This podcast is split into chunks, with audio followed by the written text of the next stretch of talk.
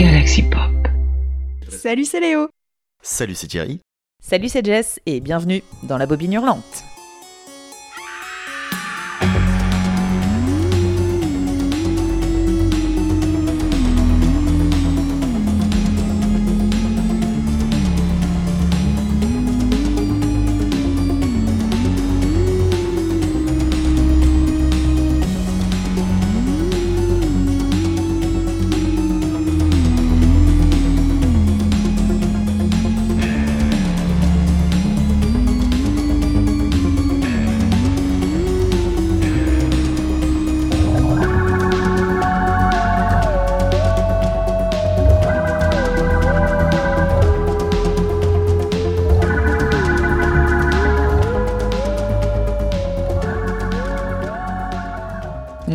Bobineux. Lors du dernier épisode, nous avons tiré au sort le film de Roré Grao, Cérémonie sanglante.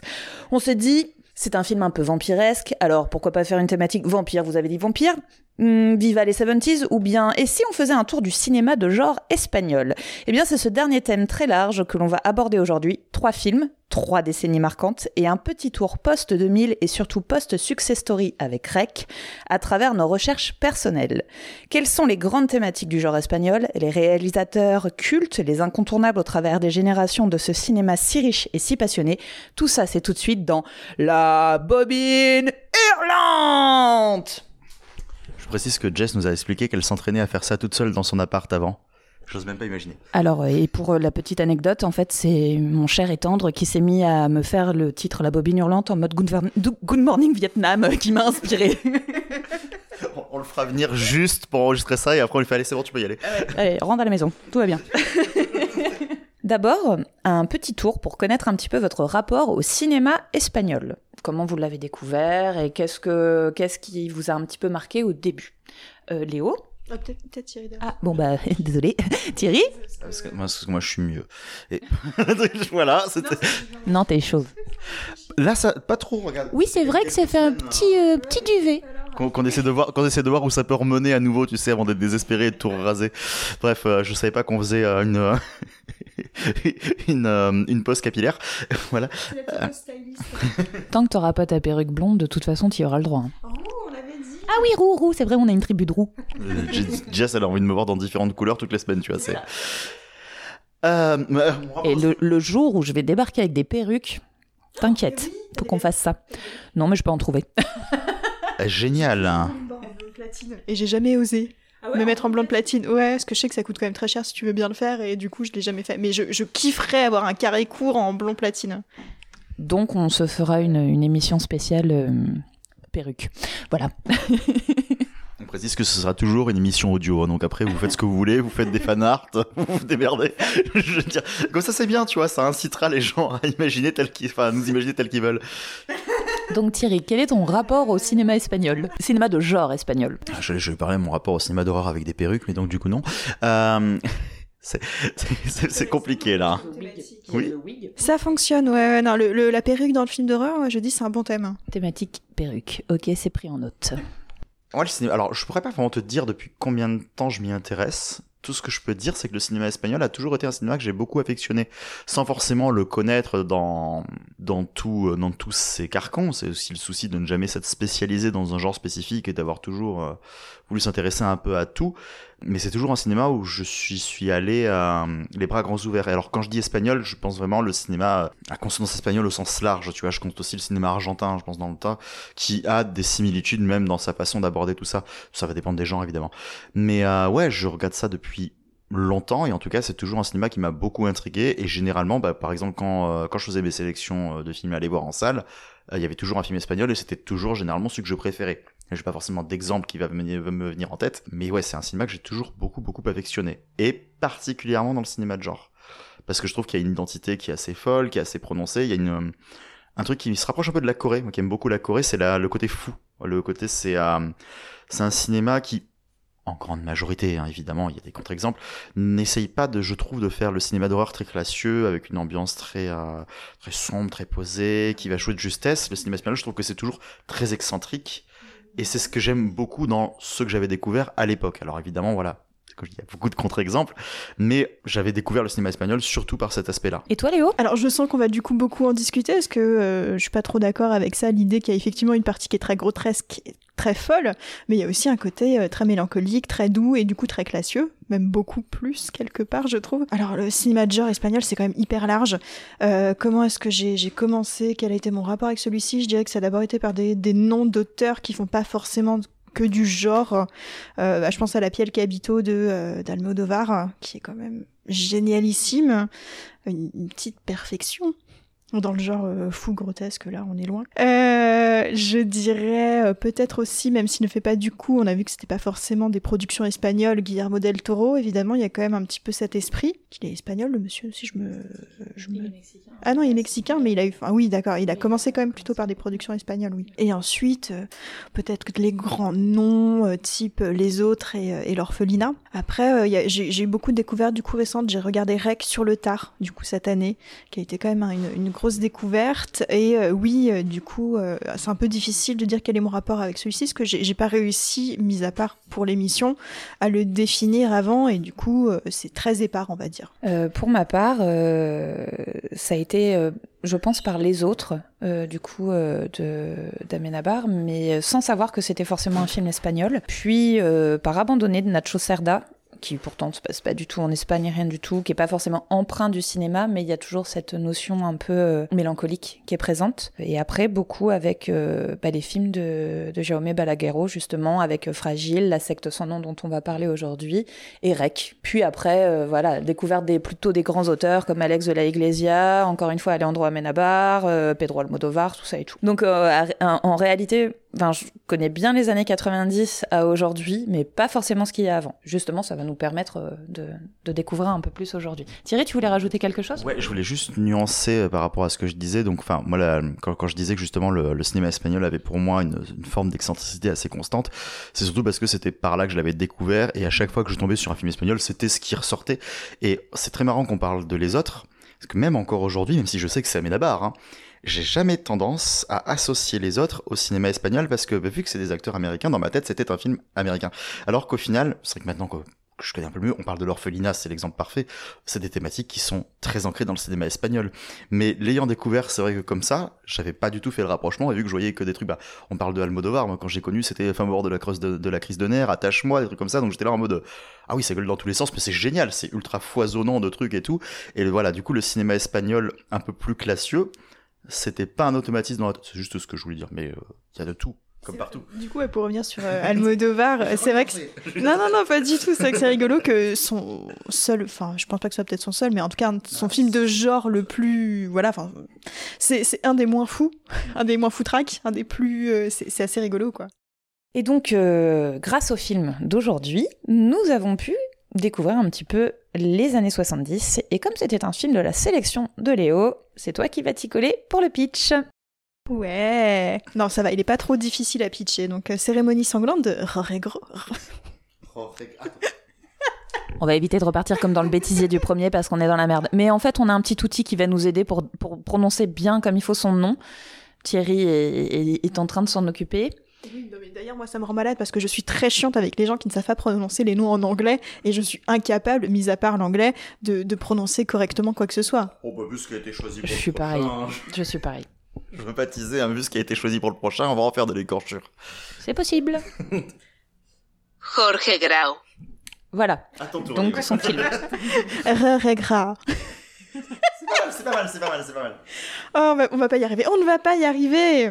Donc, film de 1973 qui revient sur le, le, le, mythe, quelque part, de euh, la comtesse Bathory, même si elle existait, on va, va pas se mentir, il y a quand même une idée de, de, de mythe et de figure particulière.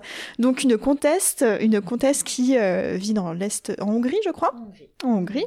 Qui, au début du XVIIe siècle, euh, fit tuer des centaines de jeunes vierges pour se baigner dans leur sang afin de rester jeune et belle. À côté de ça, on a aussi l'histoire de, de, son mari qui qui euh, suit un petit peu une, une enquête, enfin qui est déjà très portée euh, sur euh, sur euh, comment dire, qui, comment on peut dire qui est chaud du cul dirons, allons dire, euh, et qui est qui suit aussi en même temps euh, toute l'histoire d'un procès d'un médecin qui est considéré comme euh, vampire. Donc euh, il y a toute cette histoire de réalité, de mythe autour de ce film. Voilà. Est-ce que c'est plutôt bien pitché? Êtes-vous d'accord? Oui Êtes-vous d'accord? Ouais, totalement d'accord. Qui veut commencer pour donner son avis? Ah oui, très bonne idée. Où est-ce qu'on peut le trouver? Nous pouvons le trouver sur Shadows. Et euh, également... Il nous rend bien service ce Shadows quand même. Ah, Qu'est-ce qu'on aime Shadows Et il est également édité par Artus Film. Il a eu plusieurs euh, rééditions, voilà, machin. Donc il est possible de le trouver en DVD. Et les éditions Artus Film sont très très belles. En général, il y a de superbes coffrets avec des livrets, tout ça et tout. Euh, Ça vaut son, ça vaut son petit investissement, quoi, franchement. Bon, c'est le quart d'heure pub, pub qui pardon, est terminé. Euh, du coup, qui veut se lancer sur euh, Thierry, tu veux parler du film Euh, Léo, tu veux continuer dans ta lancée après le pitch? Qui qui veut y aller? Allez Thierry. Oui. euh, le premier truc que je peux vraiment dire là-dessus, et que j'imagine que ça vous a décollé la rétine aussi, qu'est-ce que c'est beau, bordel, le Technicolor? Voilà. J'ai- J'aime le Technicolor. On on en fait plus hein, du Technicolor, mais c'était beau. Avec, ces espèces de couleurs pétantes, l'omniprésence du rouge. Il n'y a, pas un plan qui est pas travaillé. C'était beau, bordel. Qu'est-ce que ça fait du bien de voir ça. Voilà. Je, déjà, je, je tiens à dire ça. Cri du cœur. Euh, Au-delà de ça, moi, la, la comtesse Bathory, c'était pas forcément, enfin, à part le, tout ce que j'en connaissais dans le, dans le folklore collectif, je connaissais pas immensément. Bon, j'imagine que là, c'est très réadapté, que de toute façon, on en fait un peu ce qu'on veut. Et je suis pas certain qu'initialement, il y avait tout ce qui est, enfin, toute la dimension vampirique autour. Vas-y, vas-y, intéressant. Ouais, dans le folklore, elle est quand même souvent considérée comme étant un petit peu une sorte de euh, d'inspiration pour la figure vampirique. Voilà, oui, non, mais pas pas entourée de vampires en fait en tant qu'elle. Elle, c'était Ah, juste oui. euh, la, la beauté éternelle, c'est le Dorian Gray euh, féminin quoi. Oui, Je vois ce que tu veux dire. oui, Ouais. euh, tu parles de l'histoire avec le, ma- le mari et le médecin, machin. Oui, d'accord. Oui, non, mais c'est intéressant par contre. Bien sûr, Enfin, je te laisse. Et du coup, ça fait un écho d'ailleurs au rapport vampirique qui a. Non, ça, le rapport vampirique à la comtesse Bathory, je l'avais bien compris. De toute façon, oui, en effet, quand tu regardes ce qu'on en dit euh, et l'époque où ça a été euh, où ça a été déclamé, oui, forcément, euh, on voit bien, on voit bien le rapport. Mais c'est vrai que euh, imaginez que, en- enfin, là, on est clairement en train de nous dire que c'est une presque une descendante des vampires qui étaient autour d'elle et qui lui avait suggéré euh, ces actions-là. C'est assez intéressant, je trouve, de jouer sur ce parallèle-là. Et euh, c'est vrai que moi, tout je connaissais pas immensément. Il y a le film avec Julie Delpy là qui m'intéresse beaucoup. Et euh, le seul truc que j'avais vu qui s'en rapproche, on va dire, c'était un, une saison d'American Horror Story où il y a justement euh, où t'as cette merveilleuse Katie Bates qui du coup euh, bah, se, fait des bains avec le sang des esclaves à l'époque, voilà, pour réadapter un petit peu ça. Et du coup, voilà, en effet, ça fait ça faisait penser à ça. Et donc il y a aussi le côté même sorcière qui est associé à, à la comtesse Bathory. C'est assez intéressant de voir que justement hum, ce, ce folklore est très très présent. Et la manière dont il le réadapte, moi, m'a vraiment passionné. J'ai trouvé ça très intéressant.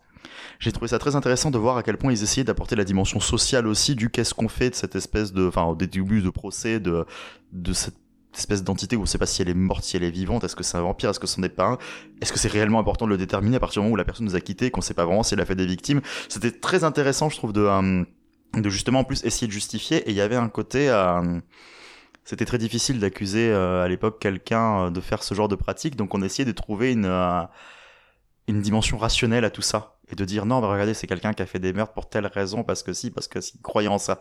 Et personne ne regardait cette nana qui était juste à côté, en fait, et qui était en mode Et moi Voilà, j'ai trouvé ça, ça intéressant. Voilà, je, je, je l'explique très mal, mais euh, non, c'était.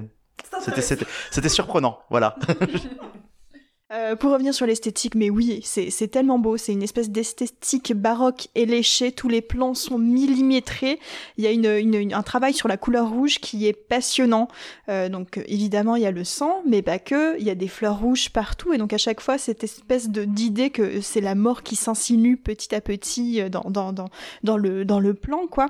Euh, Il y a un personnage euh, d'une jeune rousse qui m'a donc pareil, la couleur rouge, qui m'a beaucoup fait penser euh, à une vidéo que Judith a sortie, donc Demoiselle d'horreur a sorti récemment et qui reprend un petit peu le même schéma, donc euh, de ce personnage roux qui arrive et qui finalement insinue la mort dans cette espèce de euh, de donc qui vient du peuple, ça c'est très important. Il y a une vraie dichotomie entre peuple et euh, aristocrate.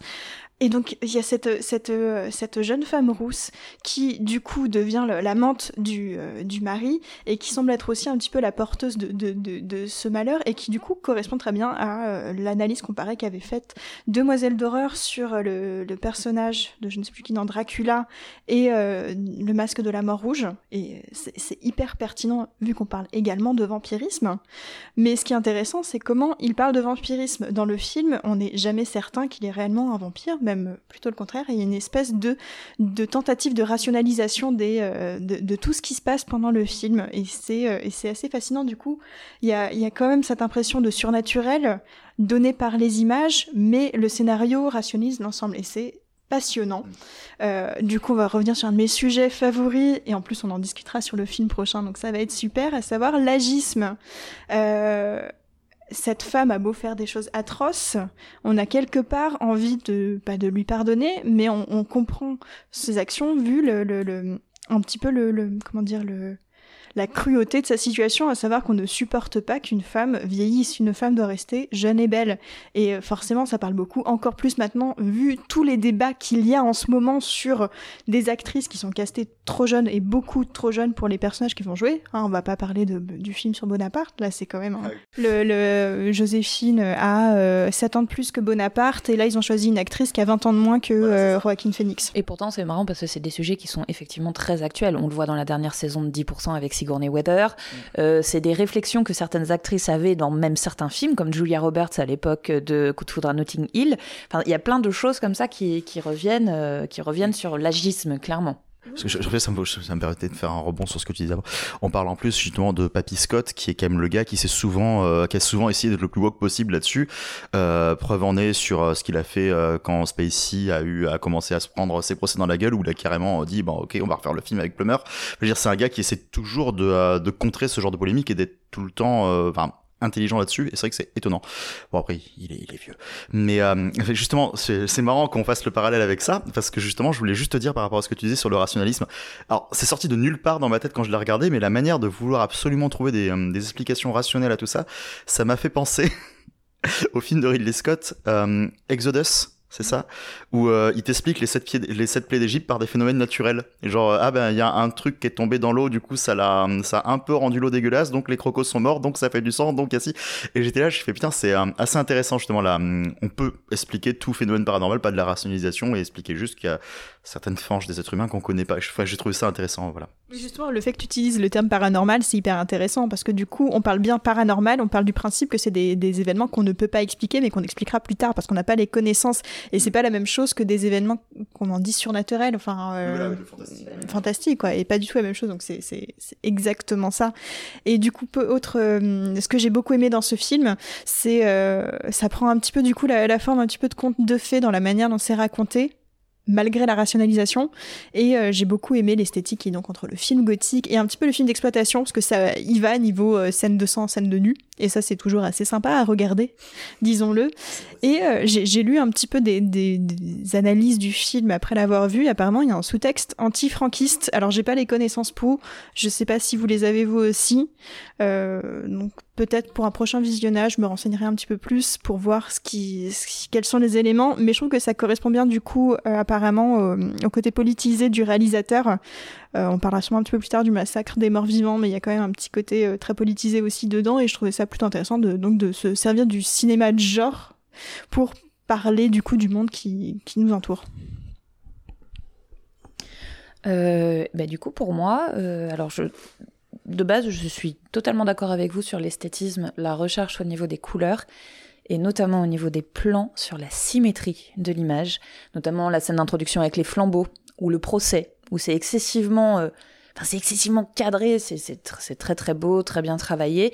Et ça, j'ai vraiment, vraiment apprécié. Euh, après, moi, la rationalisation du paranormal m'a un petit peu gênée. Euh, pas parce que je m'attendais à un film de vampire, mais parce que je m'attendais à un film sur la comtesse Bathory un peu plus.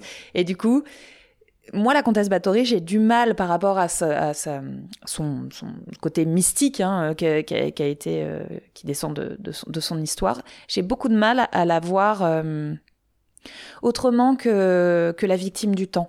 Je ne peux pas la voir euh, amourachée, entichée d'un homme et vouloir euh, absolument en fait euh, euh, lui plaire, se mettre à sa botte. En fait, j'arrive pas, j'arrive pas à voir ça. Et donc du coup, j'ai eu un peu l'impression de vivre comme deux films en parallèle, comme d'un côté.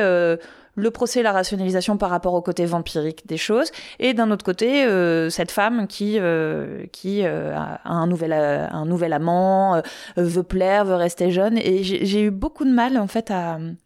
J'ai eu énormément de mal à, rentrer en fin de compte dans le film au-delà de l'image, et je suis restée un peu... un peu entre deux, avec du coup ce rythme un peu particulier. Par contre, oui, enfin voilà, je, je suis quand même restée assez scotchée, assez fascinée par l'im- par l'image, ça c'est clair. Il y a une forme d'anachronisme historique au final, même si on va par là, et je comprends que ce qui a pu te déranger, c'est qu'on parle quand même d'une période où justement, dès qu'il y avait un truc qu'on avait du mal à comprendre, on préférait dire c'est une sorcière ou c'est ça ou euh, c'est des gens qui font de la magie. Et là, c'est vrai que là, on fait on fait le contraire avec des gens qui potentiellement le font vraiment et qui sont non. voilà, c'est juste il y a un côté justement euh, anachronique un peu qui est intéressant. Et, du coup, juste pour le, la petite anecdote, euh, il faut savoir qu'on, dire, on, répertorie environ 130 films de genre espagnol. euh, depuis la fin des années 60, sachant qu'on part du principe que le premier film de genre espagnol, c'est celui de Luis Bunel, évidemment, de 1929, Un chien andalou. Et, euh, et en l'occurrence, euh, ça a été un tel choc que notre bon Buñuel, bah, il a pas refait de film avant les années 60. Donc c'est là où ça a un peu commencé, où c'est très léger dans les années 60. Et quand il revient, le mec il te fait belle deux jours. hein. donc je veux dire, tu sens qu'il est quand même vénère. Ouais, on n'est plus trop dans le registre. Mais du coup, voilà, les années 70, ça a été très très prolifique en matière de films de genre, parce qu'encore une fois, sur ces 130 films, eh ben, il y en a quand même 47 dans les années 70, donc c'est quand même un petit peu énorme. C'est aussi euh, l'avènement de l'horreur érotique légèrement porno, très boulard à la Résus Franco, hein, qui a commencé à sévir à ce moment-là. et, euh, et du coup, je me demandais si vous, vous aviez vu un petit peu d'autres films des années 70, euh, parce que personnellement, j'en, j'en en connais, je n'en connais pas en fait. Mais je crois que Léo, t'as, t'as un petit peu creusé euh, de ton côté, donc si tu peux nous en dire plus, ce serait super intéressant. Alors creuser, creuser, du coup, il y en avait certains que j'ai pu voir cette année et d'autres que j'ai vus spécifiquement euh, pour le podcast, Euh, notamment euh, le. Mais vous l'avez vu aussi, Les Révoltés de l'an 2000, non? Non, moi, je l'ai- je- Alors, je l'ai commandé exprès parce que je veux à tout prix voir ce film, mais non, je ne l'ai pas encore pu le voir. Vu, mais je- enfin je l'ai vu, mais ça c'est pareil, c'est le genre de film quand je l'ai vu, je l'ai pas du tout associé à son époque. Voilà, donc j'ai pas du tout capté que c'était un film espagnol des années 70. voilà, donc ouais, mais euh, Tu pensais, enfin, ouais, tu pensais que du coup c'était quelle, euh, quelle époque quelle, Est-ce que quand même. Ça fait 70 quand même. Ah oui, oui, oui, oui, oui, oui, oui, oui. Euh, vu le rapport à hum, vu le rapport au côté de ces un peu pauvré de ce qui est montré en fait dans le film, j'avais immédiatement identifié ça comme un film sud-américain euh, sans rendre compte de la situation euh, de la situation politique et financière espagnole qui en réalité est assez catastrophique sur beaucoup de points mais l'Espagne j'avais toujours vu ça à l'époque où je l'ai vu comme un pays plus riche plus plus ça. Donc j'étais là en disant oui ça doit être un truc qui vient du Chili tu vois un peu à la Jodo à la genre de truc mais euh, oui bah, pareil années 70 j'avais pas identifié comme tel je sais pas. Je trouve que c'était très novateur dans l'image et j'avais pas du tout euh, je lui aurais bien donné 10 voire 15 ans de plus Ah, je sais pas. Non, je, je trouve qu'il fait 13 années, euh, 13 années 70, dans le sens, pareil, on est très post-60 euh, On a pris l'habitude de, de, de cette idée de, euh, de congés payés et de, euh, de vacances qui est quand même prépondérante. Le petit village, il fait très espagnol, je trouve. hein, euh, je- Enfin, oui, bon, après, oui, bon. Non, on peut, oui, après on aurait pu croire qu'il est sud-américain, mais oui, euh, comme je crois que le couple est anglais, euh, tu parles, enfin, tu te dis que euh, l'Espagne c'est quand même plus près que le- l'Amérique du Sud pour prendre des congés. Et euh, Il y a un tacle quand même sur le, le don euh, de géographe. J'ai l'impression. non, non, non, c'est non, c'est étonnant. Bah après, du coup, oui, comme je l'ai vu pour le podcast, c'était un peu facile pour moi de penser. On- alors, on ne reviendra pas sur le titre. Ce titre n'a aucun sens. Les révoltés de l'an 2000, qu'est-ce que ça veut dire? Je crois que le titre euh, de base, c'est euh, Comment pouvoir tuer un enfant. euh. Euh, et c'est un film qui est très coup de poing. Totalement. Il part d'un- d'une idée très simple, à savoir, on suit un couple qui, euh, dont la femme est enceinte, donc qui a laissé ses enfants en Angleterre, je crois, mais peut-être que je me trompe. hein. S'ils sont américains, je suis désolée, euh, et qui vient euh, donc passer ses vacances dans une sur une petite île euh, ibérique, du coup. Euh, euh, donc il y a, faut alors ce qui est important c'est quand même la première scène, euh, la première séquence post générique. Euh, on a des images d'archives qui euh, expliquent que les enfants sont les un petit peu les victimes principales de toutes les guerres. Donc on. Ah ouais? Oui, il est né. Alors. Effectivement, Narciso, euh, ça c'est Narciso Ibanez euh, Serrador est né euh, en Uruguay, mais il a vécu en fait toute sa vie après à- en Espagne et à Barcelone et a fait tous ses films en Espagne. Voilà. C'est. Mais moi aussi j'avais j'avais un peu tiqué euh, là-dessus au début, c'est pour ça que j'avais du mal à en parler. Et du coup, euh, Quien puede matar un niño Et du coup, je reprends ces séquences post-génériques dans des images d'archives, la guerre de Corée, euh, euh, les, euh, les, camps d'extermination, enfin bref, tous ces événements traumatiques, en, insistant bien sur le fait que les enfants sont les victimes principales de, ces- événements. Générique, première image, on, a un gros plan sur un enfant joufflu euh, qui est en train de jouer dans la mer. Et donc on voit bien qu'il y a quand même cette espèce de, critique de cette euh, société post euh, post congé payé, post euh, post enfin de, cette société de loisirs on va dire qui est très claire. Alors j'ai pas forcément compris quel était le propos général du film. Après on suit ce couple qui se retrouve sur une île façon Sa Majesté des mouches qui est totalement gouvernée par des enfants qui s'amusent à tuer euh, les touristes qui sont du coup je pense envoyés par les gens du village sur cette île. Euh, Qu'est-ce que ça veut dire au final? Je ne sais pas, mais c'est vrai que c'est euh, la mise en scène des coups de poing les plans sont très clairs, très précis. euh, la tension, elle est là. euh, les, acteurs sont géniaux. La femme, elle a un, un regard, euh, une, façon de jouer qui est, folle. Donc c'est c'est un, truc qui prend aux tripes, quoi. Ben moi, ça me donne bien envie et bien hâte de recevoir mon coffret. je, je- c'est- enfin, ça- en tout cas, ce que tu en dis, hum, moi, ça me, ça me- ça me- ça m'intrigue. Et je pense que ça aura, ce sera certainement plus canon que euh, si on parle des enfants euh, qui deviennent un peu euh, les tueurs que Il, qui était sorti il y a quelques années, qui moi perso m'a laissé un peu de glace, ou euh, Children of the Corn, quoi. Donc euh, là, à mon avis, on va être sur quelque chose de bon. Et en plus, on est dans les 60, les années 70, et ça, c'est le pied total. Euh, D'autres films un petit peu à, hum, à nous teaser ou à... Juste pour revenir sur Jorge Grau. qui a aussi fait euh, le massacre des morts vivants en excusez-moi je cherche la date euh, en 1980 bon du coup on va dire que ça a été produit euh, fin 70 hein, ça on reste dedans On l'accorde. On, l'accorde, qui est... euh, alors le film est pas génial, j'ai trouvé beaucoup moins bien fait que euh, euh, le Cérémonie sanglante, mais par contre il y a un vrai propos écologiste derrière, à savoir qu'en fait les morts-vivants se réveillent parce qu'il y a des produits toxiques qui sont euh, éparpillés sur le champ, sur le cimetière, machin. Et du coup, clairement, le mec, on sent qu'il est quand même plutôt engagé et qu'il y a cette idée déjà écologique dès 1980 que je trouve très intéressante. Et c'est là que je réalise que si, en fait, je l'ai déjà vu, le film. Mais oui, mais oui, oui, oui. Effectivement, ouais, complètement sous-jacent. Et euh, bon, le film est pas fou, mais enfin, de, de- du peu de souvenirs que j'en ai. Mais par contre, oui, ce propos-là était quand même très probant et plutôt intéressant pour l'époque. Du coup, on peut dire que tu le connaissais bien. hein. Roré Gros. Pour dire, il y a eu aussi du coup une- un petit peu une autre euh, tendance qui était l'idée de reprendre ce que la Hammer avait fait un petit peu. Donc euh, notamment, euh, on a vu Thierry et moi, Terreur dans le Shanghai Express, je sais pas si tu l'as vu aussi, de Eugenio Martin. de, de 1972 qui reprend euh, c'est un petit peu une adaptation du même euh, de la même nouvelle, je crois que c'est une nouvelle, nouvelle ou roman, euh, qui avait servi pour The Thing, euh, qui se passe dans un train. C'est un petit peu entre le crime de l'Orient Express et The Thing, on va dire. Et qui reprend les thématiques et les acteurs euh, de la Hammer. Et c'est cool ou? Franchement, c'est plutôt cool. Hein. Parce que moi, tu me dis The Thing comme ça, j'ai envie de foncer, tu vois. Ah, c'est pas The Thing non plus, mais euh, franchement, ça passe très très bien. Les effets spéciaux sont plutôt pas dégueux. Et euh, il y a quand même un petit niveau de tension avec juste le petit degré d'humour euh, un peu british étonnamment pour un film espagnol. Mais bon, comme c'est adapté de...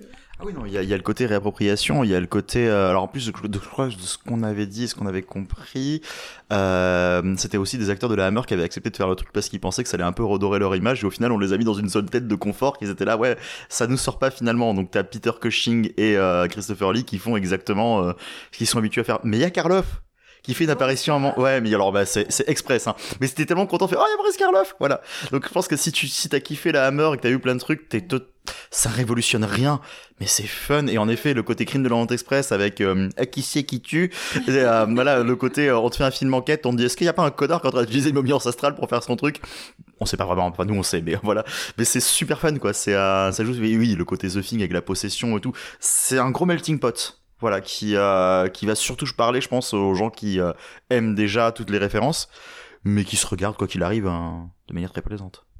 Oh bah je vais le rajouter tout de suite dans ma liste moi. Bon donc du coup alors pour les films des, des, années 70 hein, on est d'accord on n'a pas vu les 47 je pense que si on enlève euh, les boulards un peu héro, hé- hé- éroto porno tout ce que vous- déjà je pense qu'on descend à euh, 30 films. Donc on essaiera peut-être d'en voir un peu plus et peut-être euh, qui sait d'en parler euh, dans, dans, dans, dans, des épisodes futurs. Pour le moment on va avancer un petit peu hein, puisqu'on on a essayé là de voir euh, ce cinéma par, euh, par entre guillemets décennie, par époque, si on peut dire. Et donc dans les années 80, c'est le début un peu d'un ventre mou. On parle, il n'y a que 14 films de genre qui sont produits durant cette décennie. Néanmoins, ils sont plutôt cultes. On retrouve L'avion de l'apocalypse, La chute de la maison Usher, Le sadique à la tronçonneuse, je pourrais vous en parler parce que je l'ai vu, et Virus cannibale. Et celui qui nous intéresse aujourd'hui, c'est Angoisse de Bigas Luna, sorti en 1987. Une excellente année, ce n'est pas Thierry qui me dira le contraire. Bah, les, la meilleure année, hein, 87, hein, tant musicalement que que, Que pour les naissances. que voilà, que, que humainement parlant, avec Tu disais Léo? Euh, 1992, c'est très bien pour les naissances aussi. On en reparlera. un peu moins, un peu moins, tu vois, c'est moins 5 sur l'échelle. Et Puis on est quand même des années 80, nous. Les années 90, euh, franchement, euh, c'est super aussi. Hein. On parle de Corona et compagnie Sans le virus derrière Oh, oh, oh. Mais ça fait danser et c'est très bien.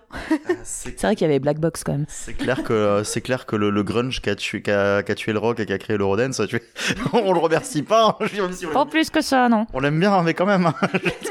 mais euh, mais euh, oui, j'avais juste une question. euh, Quand tu, tu disais 14 films dans les années 80, on parle bien de films d'exploitation cinématographique. Oui, on parle vraiment du, enfin alors on parle vraiment du registre film d'horreur, film de genre espagnol. Donc voilà, c'est les seules productions qu'il y a eu. Parce que du coup, ma question c'était est-ce que par contre, en contrepartie, ils produisaient des téléfilms ou des choses qui euh, pouvaient quand même contrebalancer? Non, c'est vraiment 14. Putain, c'est fou. Ah, bah, c'est c'est pas beaucoup. Et c'est encore pire dans les années 90. Wouhou Alors donc du coup, on revient sur le film euh, Angoisse de Bigas Luna, sorti en 87. Thierry, je sais que tu aimes beaucoup ce film, puisqu'en l'espace de deux mois, tu l'as vu deux, voire trois fois. deux fois. Donc je vais te laisser le pitcher. Bah, je, l'ai découvert et l'occasion était de vous l'imposer derrière, donc je me suis dit, je, je veux dire, non, bah déjà, euh, on, parlait tout à l'heure de Demoiselle d'Aurore, on va, on, va, on va continuer à faire la, la pub pour les copines. Euh, moi, c'est grâce à Mylène de Welcome to Primetime Beach que je l'ai connue parce que j'ai fait une émission avec elle qui consistait à parler de films euh, un peu méconnus, voilà, qu'on aime bien. Et euh, elle m'a annoncé justement, euh, bah, une heure et demie avant l'émission que ça allait être Angoisse dont elle allait parler personne dans l'émission ne connaissait, elle n'avait pas forcément envie d'en parler toute seule non plus, même si c'est intéressant, mais c'est vrai que avec personne pour rebondir, c'est pas terrible. J'ai vu que le film faisait une heure et demie, donc je l'ai regardé dans la foulée et c'était trop bien. Et donc du coup j'ai fait bah on va on va le, on va le regarder encore une fois, tu vois. Donc en effet oui. Euh, Angoisse, donc Angoisse ouais de de Bigas Luna, Biga Luna, Bigas Luna, je suis pas si certain. Euh, c'est c'est encore une fois moi qui me retrouve avec le truc bien chiant à pitcher quand même. Hein, je veux dire, euh, j'ai eu Life Force au premier épisode. hein, je veux dire, c'est- je sais même plus. Plus tu vas te plaindre, pire ce sera. C'est ça. ça. Ça raconte donc euh, l'histoire de, euh, de John. Hein. Ce, ce- ce cher John qui est ophtalmologue. euh, Enfin, ophtalmologue, même si visiblement les gens de son cabinet ont pas l'air de le reconnaître comme tel, ils le traitent un peu comme le stagiaire. Il est pas encore diplômé. Mais il peut pas le l'avoir son diplôme de toute façon a priori. Il ment, il, ment à sa, il ment à sa mère en fait. Eh. Il n'a pas compris le film. En même temps, faut pas oublier qu'il y a quand même beaucoup, beaucoup, beaucoup de, de non-dits, de faux semblants, de ci, de ça, donc ça toujours. Ah bon, enfin, en tout cas, le monsieur, voilà, il aime bien, euh, il aime bien guérir les gens des yeux parce qu'il a des problèmes de yeux. Mais on se rend compte qu'il est ah moyennement compétent. Et il y a un gros souci, et puis qu'en fait, bah, juste qu'il a des problèmes euh, justement de vue, euh, il aimerait bien récupérer des yeux pour lui. Tu vois. Donc voilà, c'est un monsieur qui est un peu, un peu un psychopathe et qui tue et qui vit avec maman. Et euh, voilà, je sais pas si ça fait, si ça donne un facteur de psychopathie, mais en tout cas là visiblement c'est le cas dans la tête de Biggest Luna. Euh, et donc du coup, euh, plus le film avance, donc on suit cette espèce de tueur un peu étrange qui va commencer à poursuivre euh, une de ses potentielles victimes qui, qui s'est, euh, enfin qui, qui s'est dérobée à lui euh, le jour même. Et puis tout à coup, euh, il se passe quelque chose dans un cinéma. Le personnage va se cacher dans un cinéma, et puis on voit les, euh, les gens qui regardent, et puis on voit que finalement on est peut-être en train de regarder les gens qui sont en train de regarder les films, puisqu'à l'écran est projeté le film que nous sommes en train de voir. Et donc tout à coup il y a une dimension voilà méta qui commence à se passer, avec ce tueur qui est euh, potentiellement dans le cinéma, mais le film se retourne peu à peu et nous montre finalement les victimes euh, de ce genre de métrage en disant bah en fait à un moment à force de regarder ce genre de truc tu peux aussi le devenir toi-même donc on se rend compte qu'il y a potentiellement quelqu'un d'autre qui commence à faire des exactions parce que le film lui a monté à la tête et ça joue constamment sur est-ce qu'on est dans la réalité est-ce qu'on est dans le film le film est très astucieux là-dessus et euh, voilà, enfin c'est c'est pour ça que je vous dis que c'est compliqué. Moi, je trouve à pitcher, mais après, c'est vous trouvez que non, tant mieux. Mais voilà, en tout cas, euh, j'espère vous avoir intrigué parce que c'est très bien. Léo, tu, tu te jettes dedans? Je vais déjà dire où est-ce que on peut le trouver. Oui. Ce film n'est pas disponible sur des plateformes ni sur des euh, ni VOD ni SVOD, mais par contre vous pouvez le trouver euh, en DVD Blu-ray. Il a été édité plusieurs fois par Filmedia. Merci Ouais, beaucoup. On les aime beaucoup et euh, ça vaut le coup de l'acheter. Oui, oui, clairement, ça vaut le coup. Je vais peut-être un petit peu saper l'enthousiasme de euh, saper l'enthousiasme de, Thierry, parce que j'ai trouvé le film un petit peu facile et un petit peu hum, grossier sur certains aspects. Euh, le concept, évidemment, j'adore. Hein, euh, parler de, euh, de l'effet du cinéma dans la salle de cinéma et de l'expérience de, de, de voir un film en salle, forcément, ça me tente beaucoup. Et on sent qu'il essaye de faire quelque chose d'un petit peu expérimental à un moment, et ça, c'était pas forcément trop désagréable. Sauf que déjà, j'ai un peu trois reproches à lui faire on va dire peut-être le plus important sur la, la, la forme du film. Une fois qu'on comprend ce qu'il se passe et le propos du film, le film devient paresseux. Il ne se passe plus rien. Du coup, euh, ça aurait pu être très malin. Et je trouve qu'en fait, en fait, on l'apprend beaucoup plus tôt que ça, que c'est un film méta. C'est pas au moment où il va au cinéma, on l'apprend avant parce qu'on voit les deux adolescentes qui discutent au moment où il est en train de, il est dans la course poursuite. Donc on le sait bien avant qu'elles sont en train de regarder ce film-là et que du coup, ça va être un film dans le film du coup, je, ça gâche pas grand chose, mais juste, on l'apprend au bout de, je crois, 25 minutes, donc ça va quand même relativement vite. Euh, Il y a toute une séquence, du coup, et on sent qu'il a envie de se faire plaisir, de jouer sur euh, le, le- les yeux dans les yeux, sur la figure de, la spirale, et pourquoi pas, sauf que, ben, Hitchcock l'a fait bien mieux avant, et de manière plus subtile, et là, c'est pas subtil du tout, du tout, du tout. Euh, disons qu'à partir du moment où il y a la révélation, il n'y a plus de scénario. Il ne se passe plus rien sauf l'espèce de finale que, auquel j'ai pas forcément adhéré. Ce qui vient à mon deuxième problème dans le sens où du coup, ben, on va dire ah bah un film violent, du coup ça va inc- inciter les gens à être violents. Bon bah merci, euh, c'est un peu facile et je pense qu'on est déjà allé bien euh, bien plus loin que ça avant. Il y avait d'autres façons de jouer sur le film méta sans prendre cette histoire trop enfin grossière quoi. On va dire il y avait sûrement mieux à faire. Après, j'ai quand même aimé la cacophonie finale et euh, c'était l'un des seuls moments où on savait plus exactement dans quel film on était.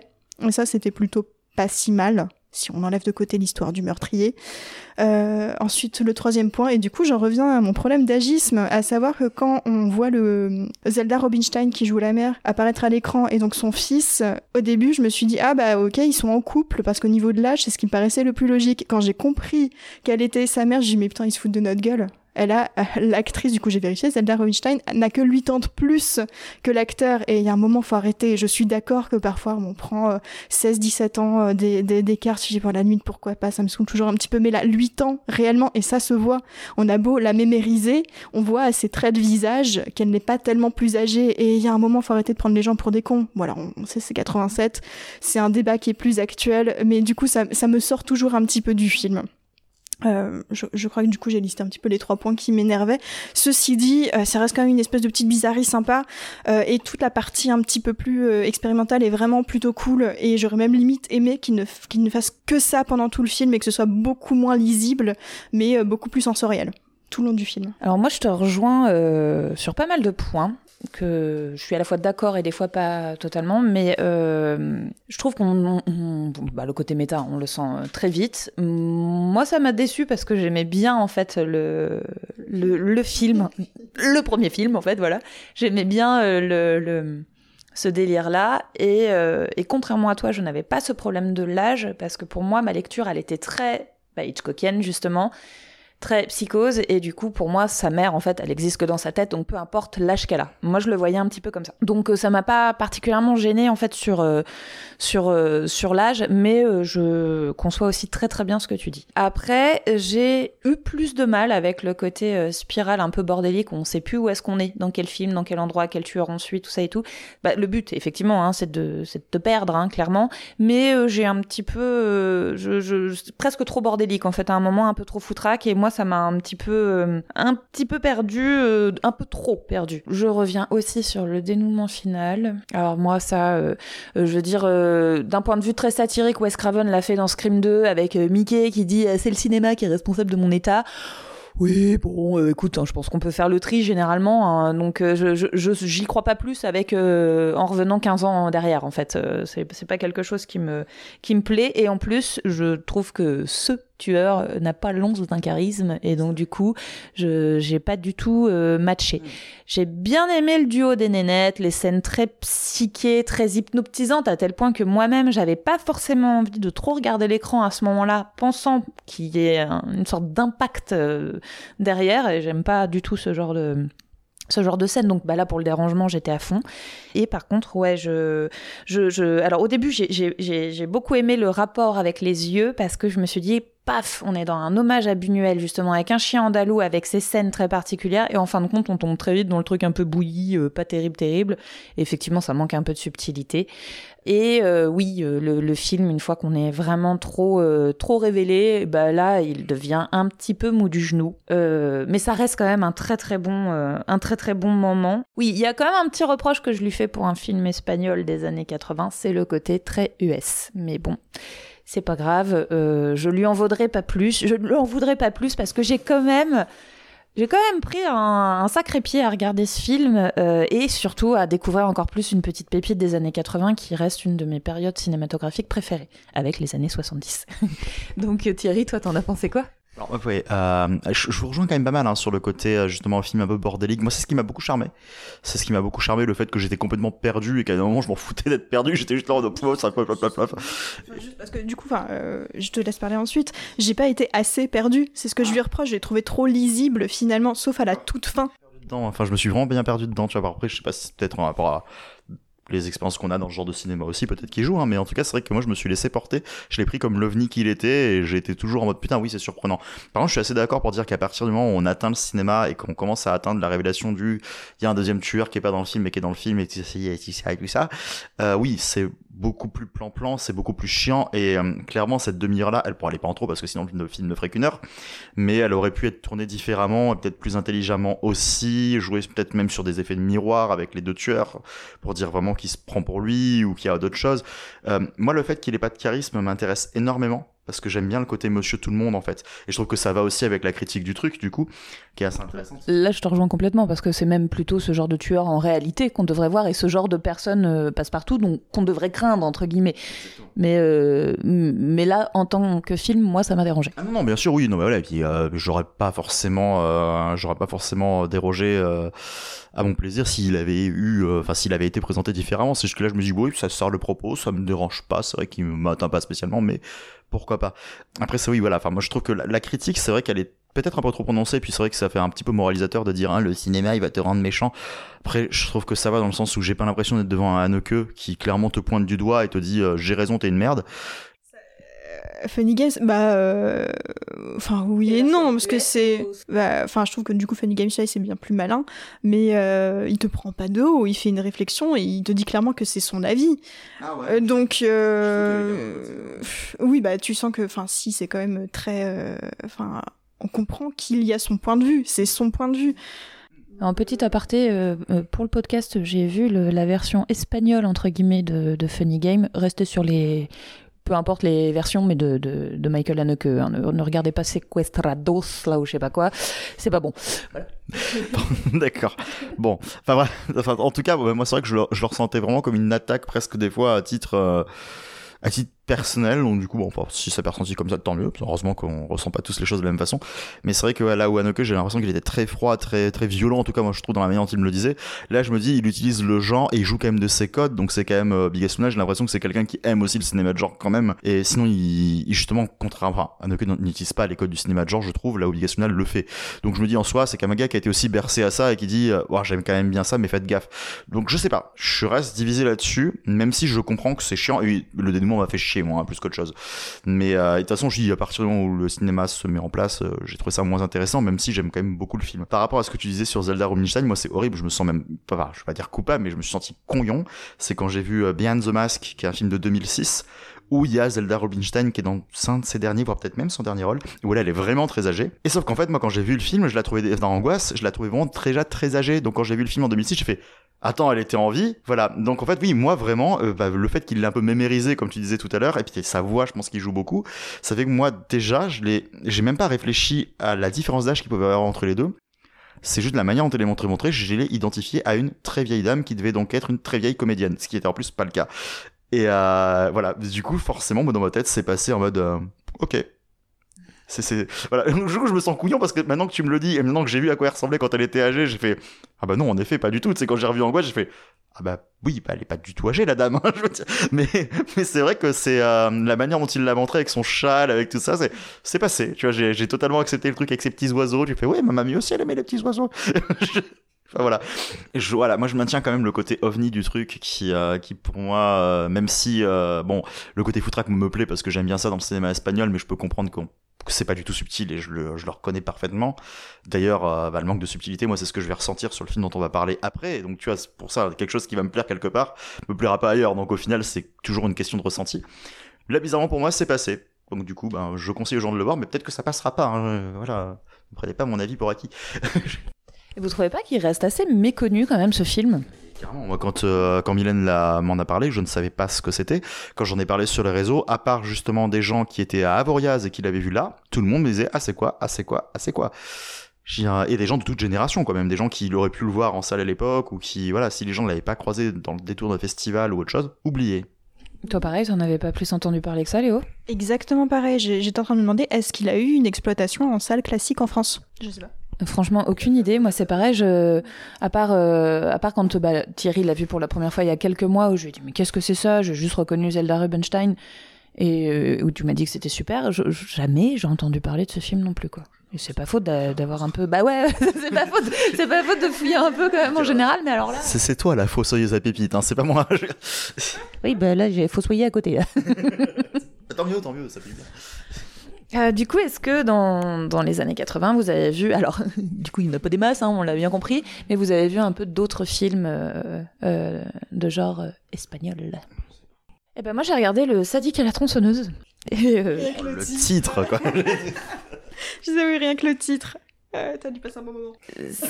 c'est euh, en fait c'est terriblement criard. C'est-à-dire que c'est pas là pour le coup la subtilité, euh, elle n'existe pas. L'histoire, euh, elle est particulière. hein. Pareil, on suit en gros on suit un un, un gosse qui est en train de faire un puzzle. Il trouve un puzzle d'une femme dénudée, euh, donc il fait euh, ce puzzle. Sa mère arrive, elle lui, elle lui pète les genoux.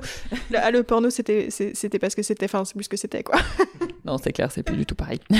Ula, c'est fini, quoi. Et, et, euh, et en fait, euh, sa mère le, le, le pourrit parce qu'il fait ça, euh, parce qu'il fait un puzzle avec une femme nue. Et puis, c'est pas un puzzle vulgaire, quoi. On devine euh, juste le corps d'une femme dénudée. Enfin, rien de.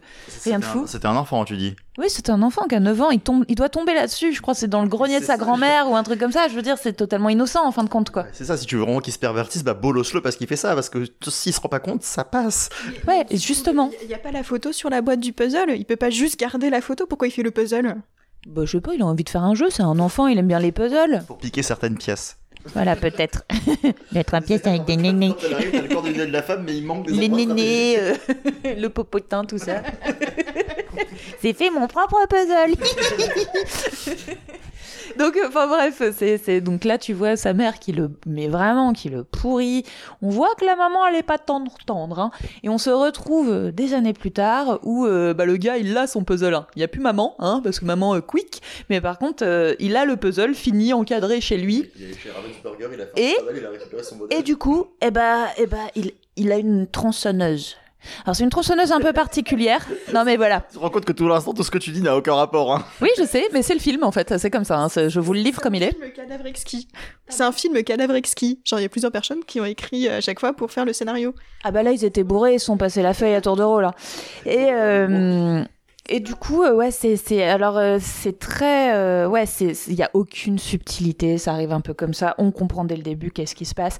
Les scènes s'enchaînent sans enjeu, sans trop de dénouement. C'est assez particulier. Je peux pas dire que c'est nul parce que ça appartient à une catégorie de film aussi, mais euh, je pense que vraiment je ne le reverrai pas. Et en plus de ça, c'est le genre de truc. Alors, on peut le reprocher à énormément de films, hein. mais moi, je suis terrorisée par le bruit d'une tronçonneuse. C'est un truc, j'ai horreur de ça, à tel point que, que les films de tronçonneuse, je- j'en regarde pas trop parce que je sais que rien que le bruit me fait peur. Sauf que, bah, hum, quand ta tronçonneuse, elle est allumée, hein, même si t'es à un mètre de la victime, logiquement, elle l'entend, en fait, qu'il y a une tronçonneuse. Et du coup, bah là, une tronçonneuse qui fait pas de bruit juste au moment où elle zigouille, moi, ça me pose problème. Puis il y a des, il y a des scènes presque, enfin, je veux dire, il y a des scènes presque des, des- c'est des gags, quoi, par moment. Le dénouement, euh, je sais pas, il y a, il y a quasiment rien qui se prête au sérieux et, euh, et du coup, euh, je pense que c'est pas trop la peine de s'arrêter dessus. Sauf si vous voulez compléter un peu votre film, quoi. C'était peut-être une promotion de la nouvelle Black Decker sans bruit, sans odeur. Enfin, je veux dire, euh, qu'est-ce qu'on en sait? Je sais pas, on creusera. On creusera, pourquoi pas, ouais. Voilà, une façon justement de critiquer les tronçonneuses qui ne font pas de bruit en mode regardez, ça peut créer des problèmes, c'est dangereux. Bon, après, comme on disait tout à l'heure, hein, il y a pas mal euh, sur le, sur le peu de films qu'il y a, il y en a quand même quelques-uns assez cultes, donc pas hésiter à regarder La chute de la maison Usher, euh, L'avion de l'apocalypse quand même, parce que c'est pareil, c'est pas forcément un excellent film, mais ça reste un peu un incontournable du genre. Enfin voilà, euh, pour les années 80, on en est là, un peu ventre mou, un peu tout ça, et puis on va arriver tranquillement.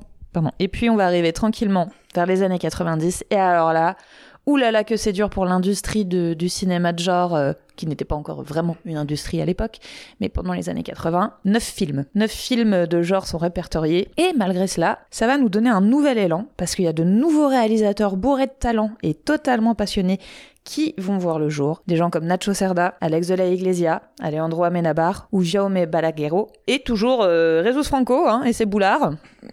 dont en 98, je l'ai choisi juste pour son titre. Mary Cookie and the Killer Tarantula in Eight Legs to Love You.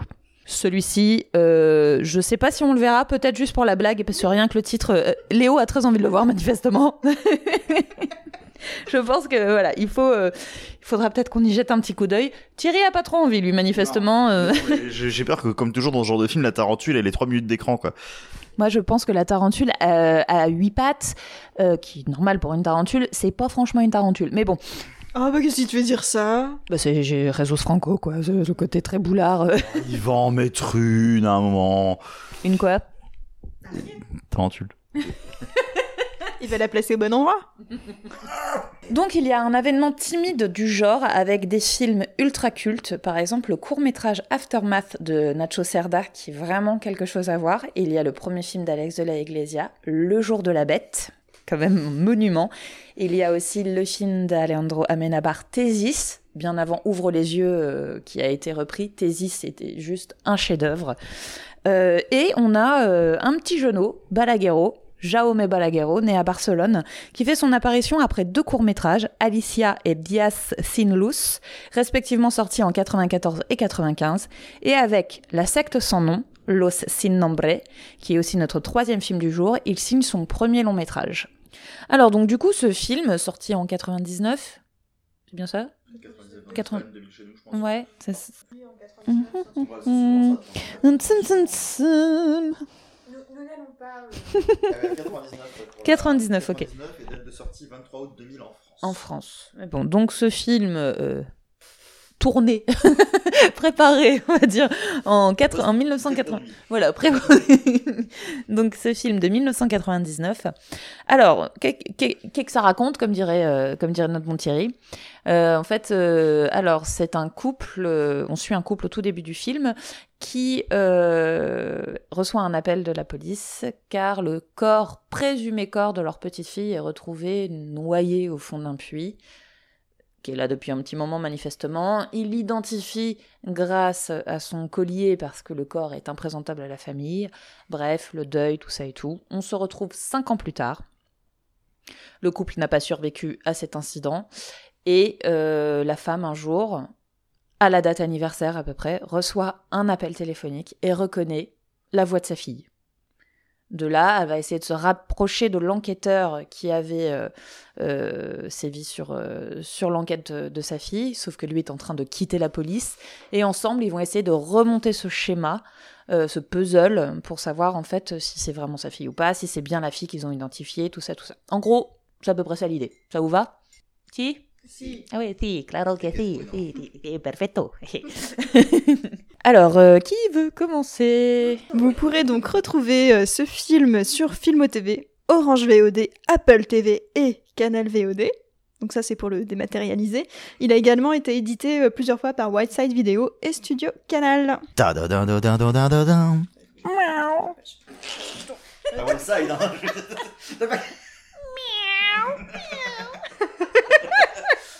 Ça y est, c'est foutu. Après, Roré Grao, Roré. Ah bah il... on l'a on l'a on l'a apprivoisé. oui. J'adore. Bon, euh, donc très sérieusement. Euh, donc euh, oui, alors, euh, qu'est-ce que t'en as pensé? Ah, c'est compliqué. Alors qu'est-ce que Oui, oui, je confirme, c'était compliqué ce film. Ah, C'est pas ton tour. Non mais vas-y, vas-y, on va, la- on va laisser. Alors vas-y, on va laisser Thierry. Non, non, non, en fait c'est bien. Thierry, Thierry. Alors Thierry, qu'est-ce que tu en as pensé Bon bah donc euh, Léo, on y retourne. Mais oui, on y retourne. Euh, Alors j'ai- j'étais, je suis un peu mitigée sur le film. J'ai trouvé qu'il y avait, euh, il y avait quelques idées intéressantes. C'est son premier film à notre cher ami euh, Jaume. Jaume, pardon. Jaume, Ja- Jaume. Euh, même si euh, clairement il a un petit peu un ventre mou. Euh, donc qu'est-ce que j'ai aimé dans ce film? Alors j'ai aimé le travail sur l'image. Alors il fait assez daté, ça fait très 2000, mais il y a un travail sur le bleu et le contraste qui est très intéressant et qui du coup euh, nous amène à cette idée de mélancolie et de, nostalgie et de travail sur le passé. Parce que c'est c'est vraiment la thématique qui m'a le plus intéressée dans ce film. Un petit peu la persistance de la mémoire, ce qu'il en reste, et au contraire ce qui est un petit peu plus évanescent. Euh, Il y a donc... Pourquoi J'ai failli chanter Bring Me to Life, mais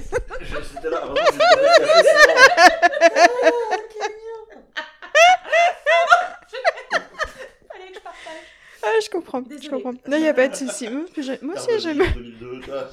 Ça, non, mais ça colle, ça colle. ça colle complètement avec la période. Tout le long du film, des espèces d'images subliminales de la petite fille, enfin en tout cas d'une silhouette de petite fille, qui colle du coup totalement à cette thématique. Et c'est en plus renforcé par la musique. Euh, tout le long, il y a une espèce de petite musique toute douce, euh, au piano, toute mélancolique, euh, qui, qui nous amène dans une ambiance quand même très particulière et que j'ai plutôt apprécié. J'ai bien aimé aussi la réflexion sur le bien et le mal. Je trouve que c'est une thématique qui revient assez souvent dans le, cinéma espagnol. Euh, cette idée de, mal absolu et de réflexion sur la moralité, c'est très manichéen quelque part, avec du coup une réflexion aussi sur le passé, sur les, atrocités du passé, du coup ce qu'il en reste. Donc on revient sur cette idée de mémoire et de traces. Alors par contre sur le point négatif, je trouve que c'est un film qui manque de rythme. Les personnages sont pas très bien écrits, on n'arrive pas. Enfin j'ai eu aucune empathie pour cette femme, donc euh, c'était un peu compliqué. Voilà, donc euh, il y a un vrai, vrai ventre mou euh, dans, dans ce film.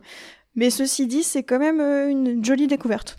Joli premier film. Ok, bah écoute, moi je, je te rejoins sur le, le fait que pour un premier film, je trouve ça assez sympa, malgré parfois quelque chose proche peut-être du téléfilm.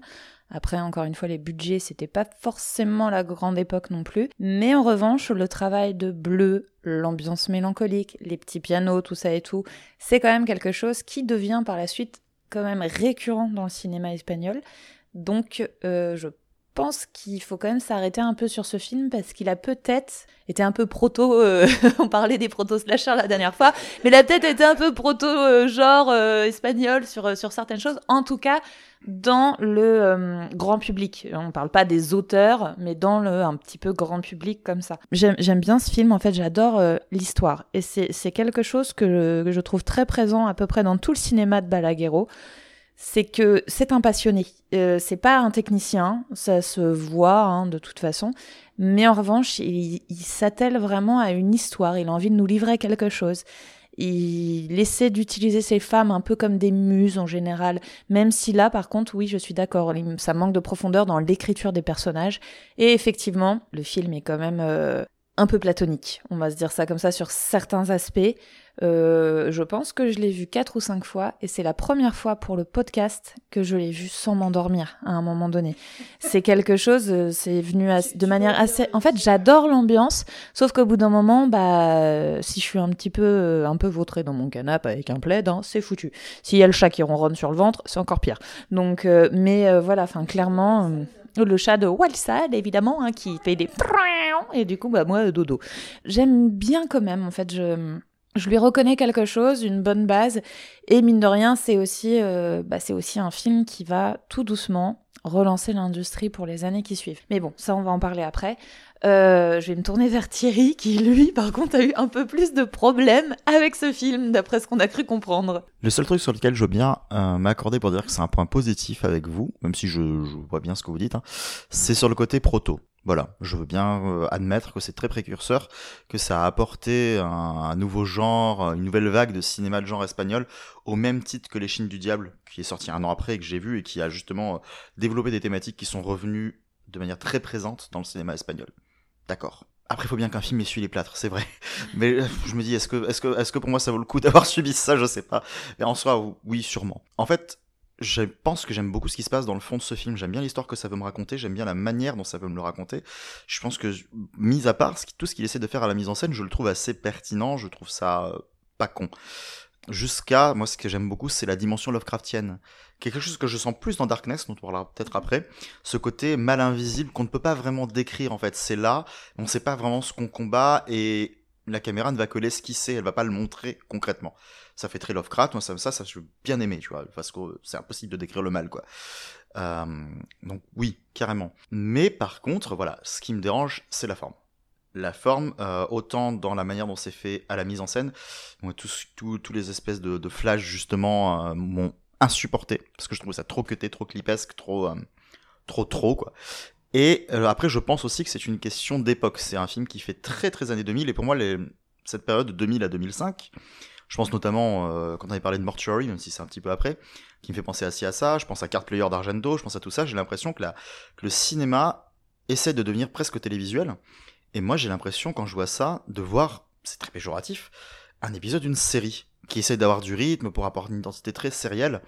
Et j'ai l'impression que le cinéma de genre particulièrement s'est totalement engouffré là-dedans et a repris des lettres de noblesse après. Peut-être une question de budget aussi, peut-être une question que les films justement faisaient avec des moyens plus euh, modestes à cette époque-là et ont regagné en galon derrière. Je pense que je peux peut-être même le justifier avec des exemples, on verra après.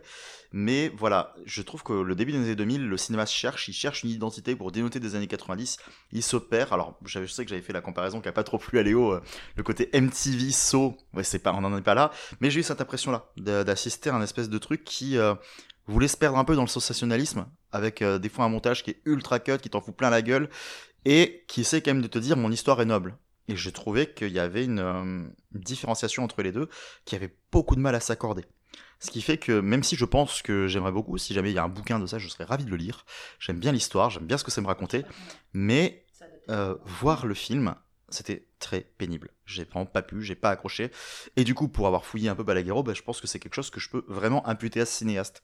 S'il a un genre qui ne, vraiment personnellement, ne me parle pas.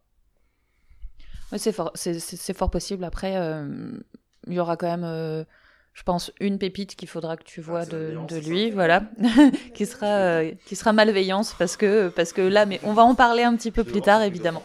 On va parler un petit peu plus tard. Euh, je suis assez d'accord sur le fait que, enfin, je le vois bien quand même. En fait, là, en en parlant, le côté peut-être un peu, on revient sur le terme proto. euh, quand tu parles des images un peu saccadées, de, de ce genre de trucs qu'on a commencé à incruster, à incruster en fait un peu dans l'image au cinéma, en réalité c'est arrivé plutôt au niveau des années 2005 à 2010. Donc mine de rien, on est quand même 5 ans avant, donc effectivement le mec commence à chercher des trucs, à fouiller des trucs, mais c'est un peu vrai hein, le rapport, euh, le rapport aussi euh, au clip vidéo, dans le sens où on a changé aussi euh, pas mal les caméras, les objets, la péloche, le numérique et compagnie, donc ça a changé aussi beaucoup de choses après dans le montage et la post-prod. Donc on testait énormément de choses. Et puis, je cite MTV de manière péjorative, mais c'est vrai que c'était totalement incrusté dans nos salons à partir de là. C'était devenu une industrie à part entière. Je veux dire, le clip était devenu extrêmement important. Et euh, il y a tellement masse de réalisateurs bon, qui sont toujours illustrés dans le clip au travers, à travers les âges, mais où là, clairement, certains se faisaient le- les galons avec ça.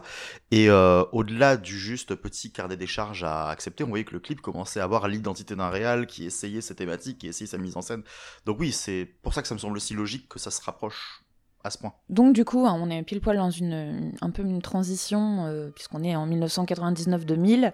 Je voudrais avant faire un petit échange, un petit blabla autour d'un auteur en particulier. C'est un auteur, euh, donc je sais que Thierry et moi, on aime beaucoup.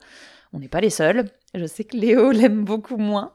Euh, Mais euh, je pense que, étant donné que c'est pas totalement un réalisateur de genre, mais qu'il a son genre bien à lui et qu'il a une patte précise, c'est sympa de faire un petit clin d'œil à Alex de la Iglesia, puisqu'on a délibérément choisi de ne pas voir un de ses films dans cette sélection de cinéma de genre espagnol pour ne pas trop marquer les choses et être un petit peu plus généraliste. Juste histoire de faire un petit point sur Alex de la Iglesia, je vais pas vous raconter quand est-ce qu'il est né, tout ça et tout, on s'en fiche un peu. C'est juste pour expliquer. Il est né, et ça c'est important. C'était un mardi, je crois d'ailleurs, un truc comme ça. Et, euh, en 87. non, ça c'est moi ça. Oh. et euh, du coup voilà, donc c'est quelqu'un qui a été formé à ce qu'on appelle la grande école des ciné-clubs, décorateur puis directeur artistique sur des plateaux de cinéma et de télévision. Il est passé à la réalisation au début des années 90 grâce à Pedro Almodovar qui a financé en fait son premier long métrage Action mutante que Thierry tu as vu je crois il y a à peu près un an, il me semble. Moi, je l'ai pas vu depuis des années, je m'en rappelle plus. Et donc, du coup, voilà, ça, ça va commencer à, il va commencer à avoir une renommée internationale. Il va nous sortir une quinzaine de longs métrages euh, jusqu'à encore il y a pas très très longtemps parce que le dernier c'est 2017. Si, Perfecto. euh, Non. Non, non, le bar, c'est le bar. Oui, et le bar, on est d'accord. Oui, oui, non, je vois ce que tu veux dire.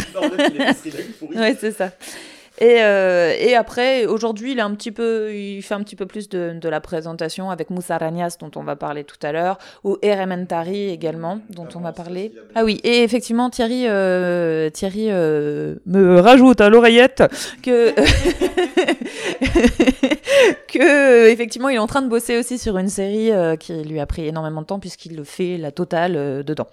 Donc voilà, moi je voulais quand même faire un petit clin d'œil à, cette, euh, à ce réalisateur. Donc on lui doit Action Mutante, Le Jour de la Bête, Mes chers voisins, donc la Comunidad, euh, Le Crime Farpé, euh, La Chambre du Fils, qui est donc un moyen métrage dont je parlerai tout à l'heure euh, vite fait sur les Película para no dormir, Balade attristé, Crime à Oxford, où là on est dans un film de commande, Les sorcières de Zugarramurdi, il a fait aussi ce documentaire sur Messi euh, et donc Elbar euh, et un autre euh, la même année, mais je n'en parlerai pas parce que je vais énerver Thierry sinon. Mais voilà, c'était pour faire un petit clin d'œil. Je sais que Thierry, qui aime beaucoup cet auteur, va avoir quelques petites choses à dire dessus et Léo également. Euh, oui, non, je tiens à dire donc du coup que la, la série en question s'appellera euh, 30 Monedas et que oui, en effet, ça risque d'être assez sympa. En plus, ça parle d'un prêtre exorciste.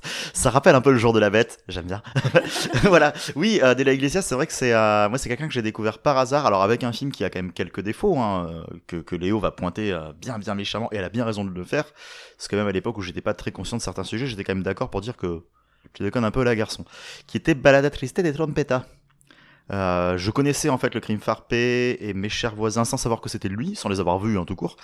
Et voilà, donc du coup j'ai découvert ça. Et moi ce que j'aime avec De La Iglesia, c'est que je pense qu'en réalité ce monsieur a 2 millions de budget, mais qui dit je m'en fous, mon film, je ferai 30. Donc il fait, il fait, en fait le vrai c'est qu'il fait des super productions extrêmement foisonnantes avec rien, et du coup ça se voit mais ça lui apporte un charme de fou. On sent clairement qu'il est hors budget. On sent clairement que ce qu'il essaie de montrer, non, il n'a pas les moyens de le faire. Et que c'est du carton, du dégueulasse, du maquillage pourri, des trucs ratés, il y a beaucoup trop de choses et il masque les, plaintes de partout. Mais ça apporte une générosité. Ah, qui est aussi son défaut, hein, parce que du coup, il part beaucoup trop dans tous les sens, il développe pas assez ses thématiques.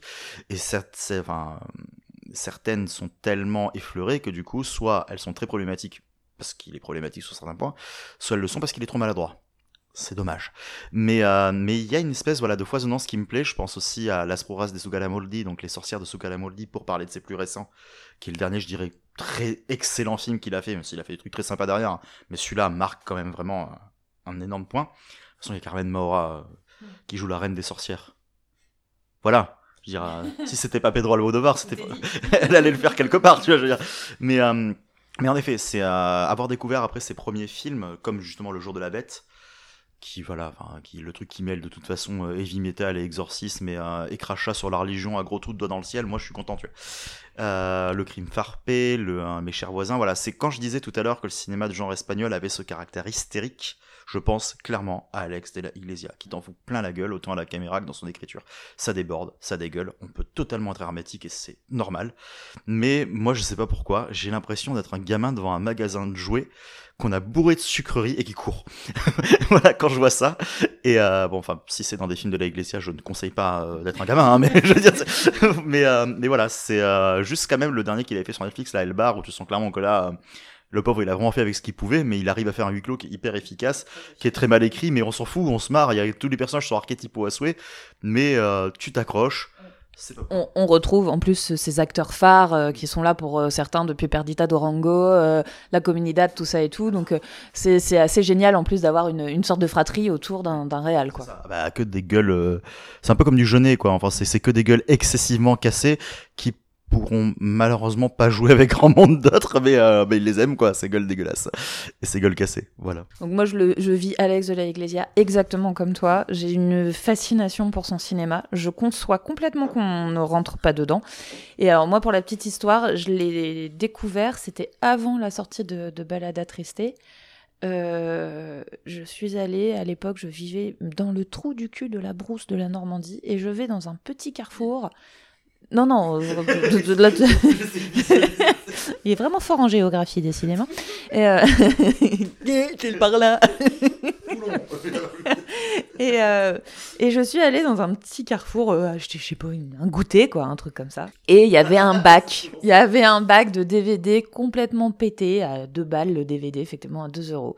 Et je vois cette couverture de, du crime farpé. Et je me dis, merde, Alex de la Iglesia, j'ai déjà vu ce nom-là. J'avais vu euh, dans les notules lunaires d'un Mad Movies qu'il allait sortir un film. Je me suis dit, allez hop, je- je- j'embarque ça, c'est parti. J'ai adoré, ça reste encore aujourd'hui mon film préféré d'Alex de la Iglesia, même si après j'ai adoré aussi ce qu'il a fait. Et très, du coup, bah voilà, j'ai découvert Les Sorcières de Zogara Murdi pas très longtemps après, Balada Triste, tout ça et tout, vu tous ces films et j'ai une fascination pour ce qu'il fait. Je passe toujours un excellent moment. Et un de, une de mes dernières découvertes qui est venue sur le tard que j'adore particulièrement, c'est la Comunidad. Mes chers voisins, c'est un pied total de A à Z. Après, je, je, voilà, je préfère un petit peu ces anciens que les plus récents. Clairement, je, je mettrais une limite aux sorcières de Zogara Mourdi, euh, Balada Triste et consorts, quoi. Il a tendance à se répéter un petit peu après, ce qui est logique aussi. Mais oui, non, j'allais juste te dire que oui, en effet, mon préféré, c'est mes chers voisins. De là à dire que c'est aussi parce qu'il y a Carmen Maura, il n'y a, il n'y a qu'un pas. J'adore vraiment cette nana. Ouais, et puis le, le pitch, l'histoire, tout est incroyable là-dedans. bon, je passe à Léo, du coup. Donc, Léo, toi, tu as vu Les sorcières de Zogara Mourdi et Balada Triste. C'est ça, oui, c'est bien de préciser, parce que je vais pas euh, achever tout le, ré- tout, tout le réalisateur. J'en ai vu que deux et deux avec lesquels j'ai eu beaucoup de mal. Mais n'empêche, ça m'intéresse le début de sa carrière, juste pour me faire un avis euh, plus euh, nuancé. Euh, donc j'ai vu Les Sorcières de Z il y a quelques années, et parce que je m'intéressais beaucoup à la figure de la sorcière, et la représentation était assez compliquée, mais par contre j'ai vraiment beaucoup aimé la manière dont il finissait son film totalement fou, vraiment vraiment fou. Et là, pour le coup, j'ai trouvé même plus fou que Balade attristé. Euh, donc j'étais un peu mitigée, mais je me suis dit pourquoi pas. Donc là, pour le podcast, j'ai regardé Balade attristé. C'était compliqué. C'était très très compliqué. Euh, déjà, j'ai quand même dire les quelques points positifs que j'ai j'ai aimé, parce que j'ai pas tout détesté non plus. J'ai trouvé qu'il y avait une espèce de magie dans le maquillage, justement le, peu d'effets et le peu de et ça me plaît en général assez euh, vraiment plutôt. Et euh, toute la première séquence que j'ai trouvé très jolie, le mélange guerre et cirque, euh, métaphoriquement, je trouvais ça très sympa et ça fonctionnait bien en plus avec le peu d'effets au niveau du maquillage et, et des costumes. Bon, ceci dit, une fois passé ça, on arrive dans le très compliqué. Très, très compliqué. Le traitement du personnage féminin. C'est, euh, interdit. Bon, déjà, dans Les Sorcières de Z, il y avait euh, des manières de filmer les corps féminins qui étaient assez. euh, qui m'avaient un petit peu rebuté. Mais là, on est vraiment dans du. euh, tout ce qui me déplaît fortement et que. que qu'intérieurement je ne peux pas voir le, le je suis désolée mais la scène de viol avec gros plan sur le cul et sur les, les, les, les seins de- du personnage où elle finit par kiffer à la fin je suis désolée c'est interdit. Je, je ne veux plus voir ça.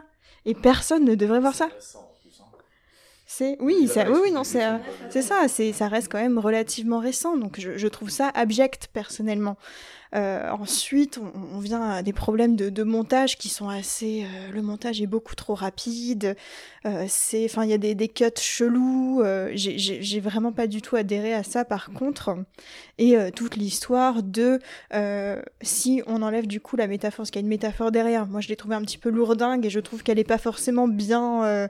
Enfin, on comprend. Sinon, il n'y a pas de lien avec la première scène. On comprend ce qu'il a voulu faire, sauf que du coup, mis à part le lien avec la première scène, finalement, euh, il n'y a pas de métaphore filée tout le long du film, quelque part.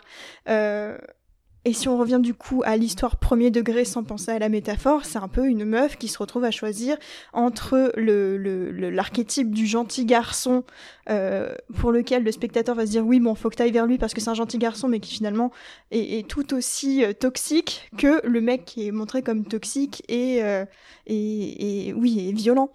Et à côté de ça, la, meuf n'a aucune aucune possibilité de vie en fait, elle n'existe pas, elle n'est là que pour ces deux personnages masculins et c'est insupportable à regarder. Enfin en tout cas pour moi je je ne supporte pas ça.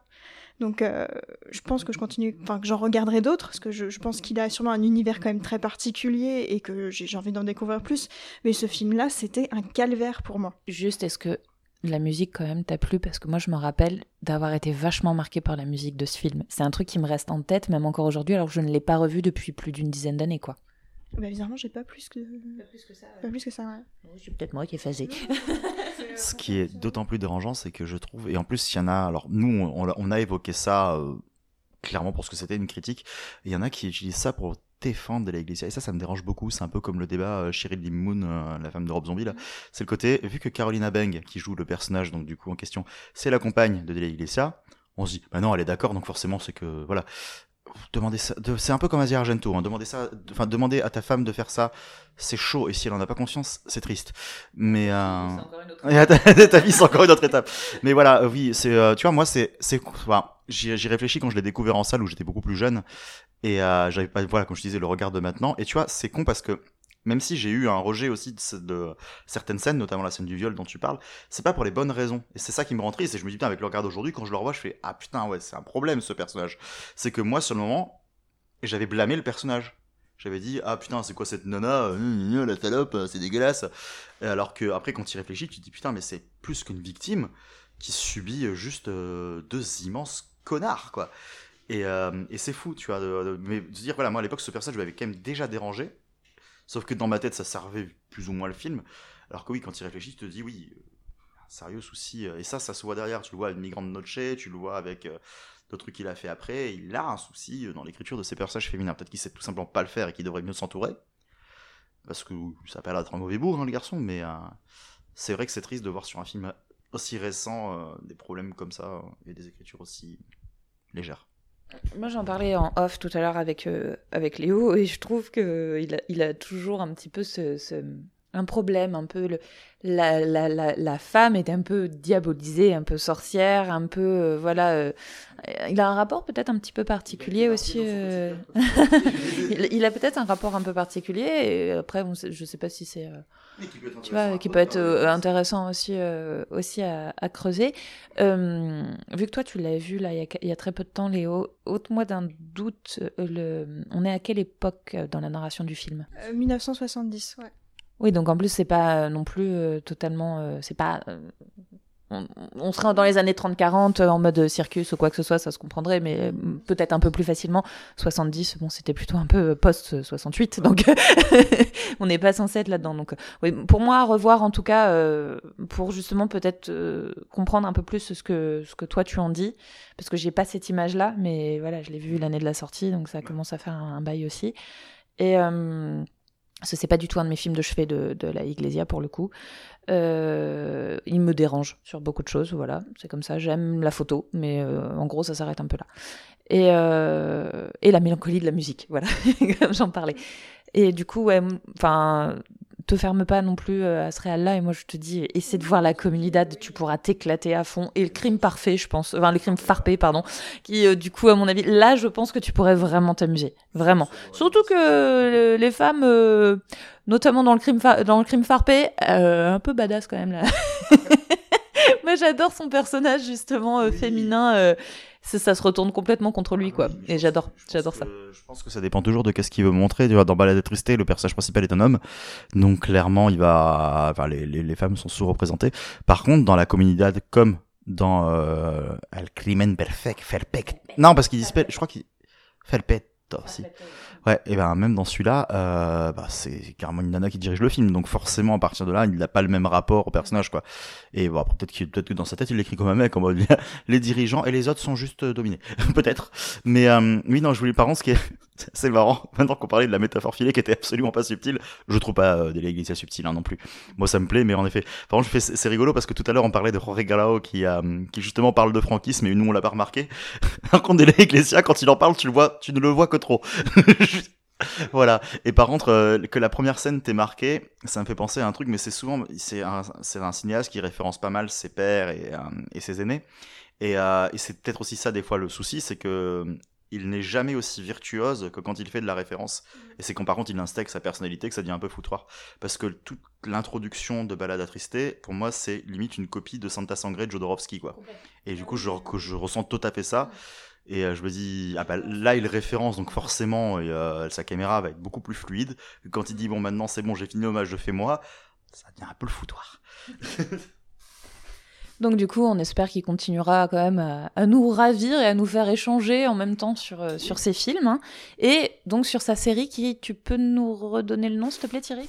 30 Monedas. Alors, je sais pas si c'est sorti peut-être déjà en Espagne, mais chez nous, ça devait. Alors, la dernière fois que j'avais vérifié, ça devait arriver dans pas longtemps. C'est sur euh, une chaîne, on sait pas du tout sur quoi, sur quelle plateforme ou autre euh, ça sort ou... On fait un petit check. La la la. Donc c'est HBO Europe manifestement. Et peut-être, euh, peut-être, peut-être sur OCS. Roulement de tambour. Je suis entre le chat qui ronronne et.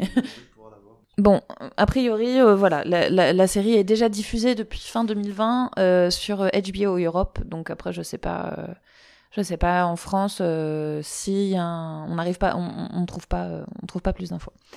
Alors, donc du coup, je vais revenir un petit peu sur le début des années 2000, parce qu'effectivement, nos films nous ont amenés jusqu'à, nos choix, nos trois films nous ont amenés jusqu'à, jusqu'au début des années 2000. Mais il s'est passé quelque chose euh, d'assez, euh, d'assez important euh, pour le cinéma de genre espagnol durant les années 2000. Donc je vais d'abord revenir sur le début, donc avant Rec, hein, on l'aura bien compris, où il y a eu 14 films. Ces 14 films sont des films euh, de réalisateurs qu'on connaît déjà. Il va y avoir Brian Yuzna, encore une fois Jaume Balaguerro, Amenabar, Nacho Cerda. Pour beaucoup, c'est là des exports ou avec des, des, acteurs euh, US et compagnie.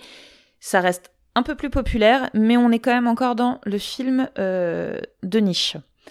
Euh, en parallèle de ça, il y a euh, donc Monsieur Narciso Ibanez euh, Serrador qui, dans les années, alors là on était euh, entre 66 et 82, avait fait une série qui s'appelait Histoire pour ne pas dormir de 29 épisodes, adaptée des œuvres littéraires de Ray Bradbury, Edgar Allan Poe ou encore Robert Arthur. Et en 2005, donc on est encore avant Rec, il regroupe plusieurs cinéastes pour essayer de refaire une sorte de série de, de court moyen métrage. Euh, il va faire à Matte- il va faire appel pardon à Matteo Gil, à, à Balaguerro, à Paco Plaza qui deviendra quand même son compère à Jaume Balaguerro pour euh, Rec. euh, à Enrique Urbitsu, à Alex de la Iglesia, Iglesia pardon, et à lui-même. Et ils vont faire ensemble les Películas para no dormir. Donc six films d'environ 70 minutes. La série de films à la base, ils l'ont prévu juste pour la location. Ils voulaient que ce soit des DVD mis en location.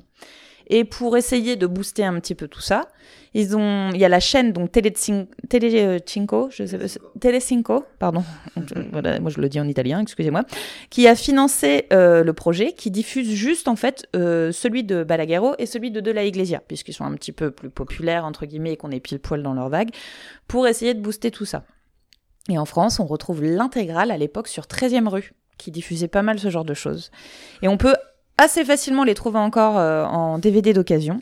En revanche, la série originale que j'aimerais beaucoup, beaucoup, beaucoup qu'on voit un jour tous ensemble, il existe deux coffrets espagnols, 100% espagnols et quasiment introuvables.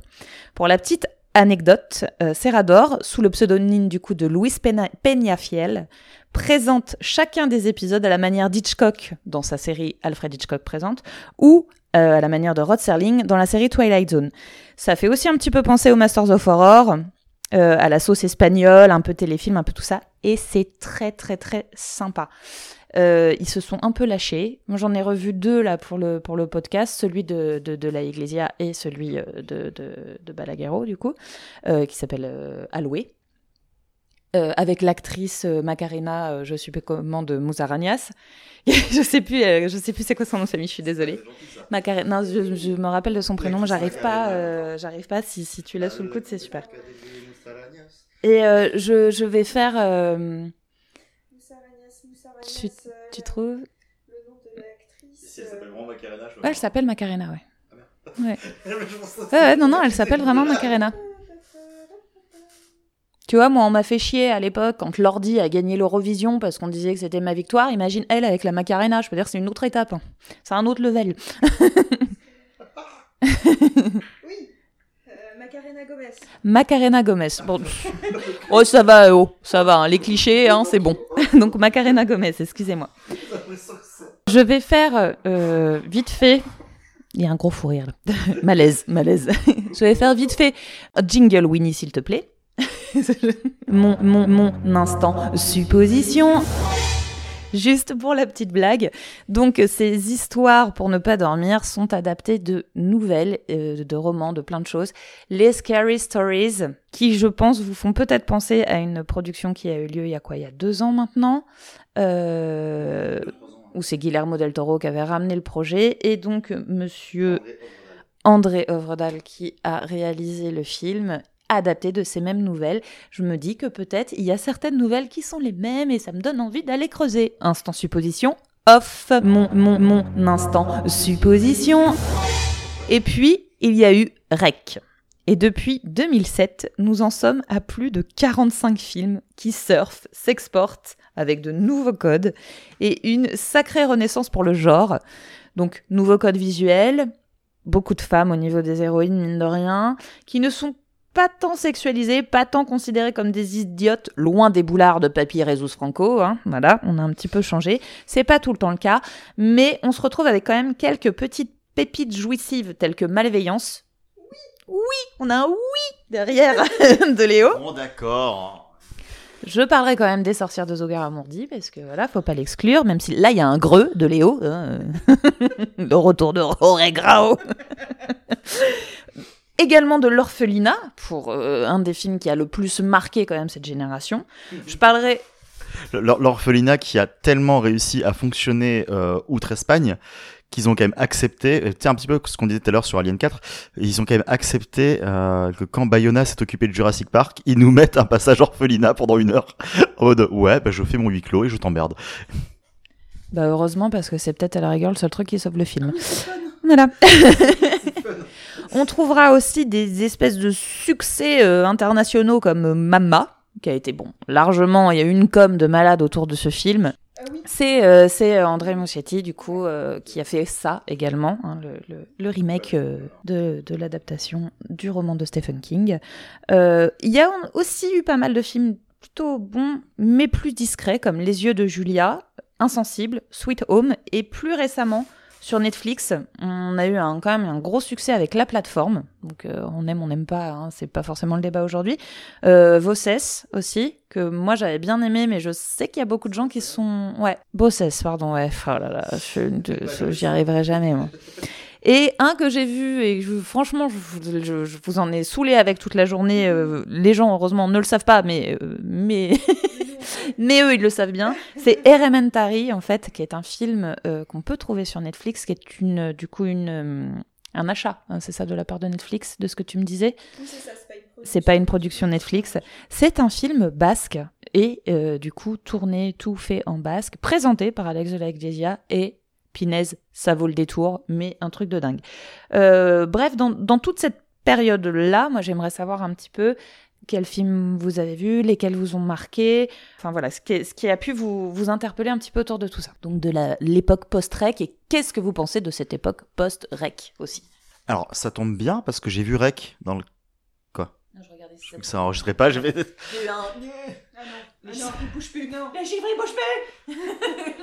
Ça tombe bien parce que j'ai vu Rec euh, dans le cadre donc du coup euh, de cet épisode pour justement me rendre compte parce que c'est vrai que c'est un film dont on me parle depuis longtemps, que c'était une révolution dans le fan footage, qu'il faut absolument le voir. Donc je me suis dit bah pourquoi pas. Et c'est vrai que et pourtant hein, il y a Jaume hein. Eh ben j'ai bien aimé. Et y a Paco. Il y a, a- a Paco Plaza aussi, mais c'est vrai qu'il y a, Jaume, et pourtant j'aime pas trop Jaume. Mais, j'ai bien aimé euh, Rec, même si je pense que ça a les limites de tout ce que j'aime pas dans le fond de footage, donc ça finit par me saouler très vite. Mais euh, la magnifique idée de le faire durer une heure et quart, déjà, c'est quand même merveilleux. Et euh, non, c'est super bien foutu, et, euh, et je sens ouais, qu'il y avait un renouveau. Par contre, j'apporte une nuance quand même, parce que je trouve que depuis que le cinéma espagnol s'est revigoré, a regagné ses galons et est redevenu très populaire et que maintenant c'est ça s'exporte très bien, c'est très bien marketé. Nous en France, on te market tout aussi bien le nouveau film de genre espagnol qu'un film de genre américain, tu vois. Peut-être un petit peu moins parce qu'il y a moins de thunes derrière, mais euh, c'est apprécié, ça commence à sortir de la niche. Et j'ai l'impression que ça se lisse un peu du coup. Moi je trouve que le cinéma espagnol des dernières années euh, s'approprie ce que tu reprochais tout à l'heure à, à Angoisse, que moi je trouve pas pour le coup, s'approprie un peu les codes des blockbusters d'horreur et à des blockbusters de genre américain. Et du coup, je trouve que ça perd pas mal de sa personnalité. Ça reste qu'il y a des films qui sont très bons et encore heureux, hein. Mais tu vois, c'est, euh, j'ai plus l'impression, j'ai l'impression de voir un film de genre bon, mais j'ai plus l'impression de voir un film de genre espagnol qui a cette particularité-là. Du coup, celui dont je vais parler, euh, vite fait, qui m'a marqué parce qu'il est sorti, je crois, en 2009 et qui est fou, même si on a déjà parlé de l'auteur et c'est facile d'en parler, on l'a cité en début, c'est La Piel qui habito de, euh, de Almodovar parce que Almodovar on lui doit quand même ça c'est euh, on lui doit ses productions. On lui doit le fait que à l'époque où plus personne n'y croyait c'était lui ou LDCO donc la boîte qu'il avait montée pour ses propres films qui finançait pas mal du cinéma de genre espagnol. On voit souvent dans les crédits des films de genre là je pense à Les Chines du Diable et même dans les années 90 on voit souvent le nom de Pedro Almodovar qui apparaît dans les producteurs. Exécutifs producteurs principaux et quand c'est pas LDCO ça veut dire que c'était des sous de sa popoche. Donc le mec a toujours mis des ronds là-dedans et s'y est toujours intéressé sans jamais franchir le pas d'en faire un lui-même. Et quand il le fait, bordel, la gueule que ça a, quoi. Dire, la, la Piel Cabito, je pense que ça a dû surprendre beaucoup, beaucoup, beaucoup de monde qui euh, est habitué du cinéma de, un peu social d'Almodovar. voilà, et, euh, et très LGBT friendly et tout ça, et qui tout à coup te fait un espèce de truc sombre, alors qui comporte quand même ces thématiques, hein. ça parle quand même de transidentité, ça parle de plein de choses, mais, euh, mais de manière tellement détournée, tellement sombre, tellement froide, c'est ça, clinique, et pourtant maîtrisée. Je ne dirai jamais assez que Antonio Banderas fera la carrière qu'il veut aux États-Unis avec des actionneurs de merde. Il ne sera jamais aussi bon que quand il est avec Papa Pedro, hein, douleur et gloire en est la preuve. Mais euh, c'est hallucinant. Voilà, ce film est dinguissime et je peux comprendre qu'il ait pas été rejeté en masse, ça je comprends pas, mais qu'il ait pu rebuter. C'est beaucoup de gens ont été très surpris par ce choix. Mais euh, dans le cinéma de genre, dans la personnalité qu'il influe, il est, je trouve, très important. Et euh, il axe aussi pas mal de tournants et j'aurais bien aimé que le cinéma espagnol justement garde cette euh, cette identité enfin cette identité là d'essayer de proposer quelque chose sans suranner et, euh, et de se dire je vais enfin je vais insuffler euh, ma voix d'auteur dans un genre que je ne connais pas et c'est ça que j'appréciais beaucoup Euh, je pense que, ouais, effectivement, moi aussi j'adore ce film. Je pense que ça doit être mon préféré d'A- d'Almodovar. Parce que c'est. c'est- c'est le seul qui ne ressemble pas Également, également c'est pareil, c'est- c'est c'est de la folie. je l'adore hein, Oui, enfin, moi j'adore Almodovar aussi, mais c'est vrai que c'est- ça me re- Enfin, ça me ressemble plus que c'est froid clinique, plus intellectuel, plus voilà. Et, euh, et surtout, euh, juste pour dire qu'il a quand même été inspiré par un des meilleurs, euh, un meilleur film de genre de tous les temps, Les yeux sans visage, quand même, qui est une, une pépite, une perfection. Euh, bah, je vais pas dire tellement plus de choses sur la PL qui Habito, parce que je pense que t'as as fait le tour et c'est très bien. Revenir du coup sur euh, parce que du coup j'en ai vu pas mal des films que tu as cités là euh, euh, Reg je l'ai découvert cette année pas pour le pas pour le podcast. Euh, là pour le coup il m'a laissé un petit peu mitigé dans le sens où quand tu décides de faire un fond de footage j'attends beaucoup plus d'authenticité. Il y a eu des choix qui m'ont paru un petit peu étranges. Il y a des choix par exemple dans les actions quand tu ouais enfin les des, secouristes qui fonctionnaient pas bien il y a enfin tout un tout un de petits détails qui font que tu comprends que en fait finalement euh, si ça avait pas été un fond de footage ça aurait peut-être limite été mieux quelque part Euh, par contre la dernière scène est juste absolument géniale. Et je trouve qu'on ouais elle est géniale. Elle est oui elle est très très flippante. Euh, et euh, y a, je trouve qu'on retrouve certaines thématiques qu'on a pu voir dans pas mal des films. Cette idée un petit peu du vivre ensemble de la communauté dans un lieu dans un espèce de huis clos et surtout dans l'immeuble plus que dans la maison.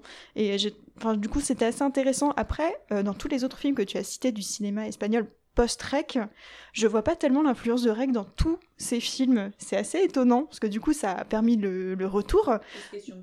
Ouais, c'est ça. Ça a permis le- les budgets. mais- Oh, Rec 2, quel enfer. J'ai pas encore vu les autres, mais Rec 2, quel enfer. Euh... T'as aimé, toi? Alors, moi, Rec 2, non, pas particulièrement, mais je trouve euh, qu'ils ont bien, ils ont trouvé une bonne idée, une bonne alternative à la caméra, euh, enfin, euh, à la caméra, en fait, de la, de la journaliste. Je trouvais que c'était assez sympa. À la rigueur, euh, je trouve plus intéressant le Rec 3, même si je ne l'aime pas du tout, qui- où là, c'est que Paco Plaza pour le Rec 3, euh, puis qui s'était un petit peu disputé, les garçons. Et en fait, le Rec euh, 3, Paco Plaza, au milieu du film, volontairement te dit stop, j'en ai marre, je repasse en vraie caméra, quoi. Et ça, je trouve que c'est un bon choix. Et du coup, il a laissé, euh, il a laissé euh, Balaguerro faire le numéro 4 avec euh, les mêmes techniques. Enfin bref. Et mais je ne les aime pas. Je, je trouverais que très intéressant, malgré certaines faiblesses. Je le trouve assez flippant sur pas mal de choses. Et j'adore que l'immeuble soit à ce point un accessoire important du film. Voilà, en gros, euh, c'est ça. Et je, dirais que c'est vachement bien parce que ça a relancé en fait une industrie. euh, et je vais te laisser finir et je reviendrai après euh, à ce niveau-là. Oui, c'est ça. Après, pour revenir un petit peu sur les deux tendances que tu as pu citer ensuite, tout ce qui est du coup Mama, les autres, l'orphelinat que je mets un petit peu du coup dans le même sac, on va dire, que je trouve très joli. On retrouve un petit peu cette mélancolie très qu'on retrouvait dans les films d'avant espagnols, même si c'est plus lissé, avec euh, des histoires de, de famille, de bien, de mal, euh, et cette idée de conte aussi, avec à chaque fois une boucle qui est bouclée.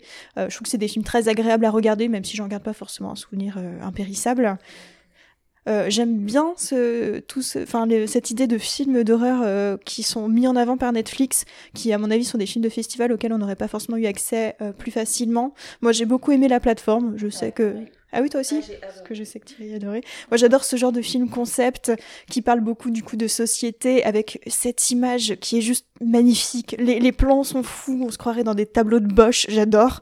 Euh, et tu n'as pas cité aussi un film que j'ai regardé qui a quelques qualités, qui s'appelle Irrémédiable, euh, Il Paramédico, qui a des faiblesses, mais qui reprend certaines des thématiques qu'on a pu évoquer avant, notamment le corps, euh, parce que le, le mec se retrouve en chaise roulante, euh, donc le corps qui est, euh, qui, comment dire, disloqué, enfin qui, qui ne fonctionne plus correctement, enfin comme normalement, comme il devrait être, avec cette photographie très douce, très grise, très, très qu'on retrouve déjà avant, donc c'est assez sympa, enfin assez intéressant à regarder, même s'il a ses faiblesses aussi.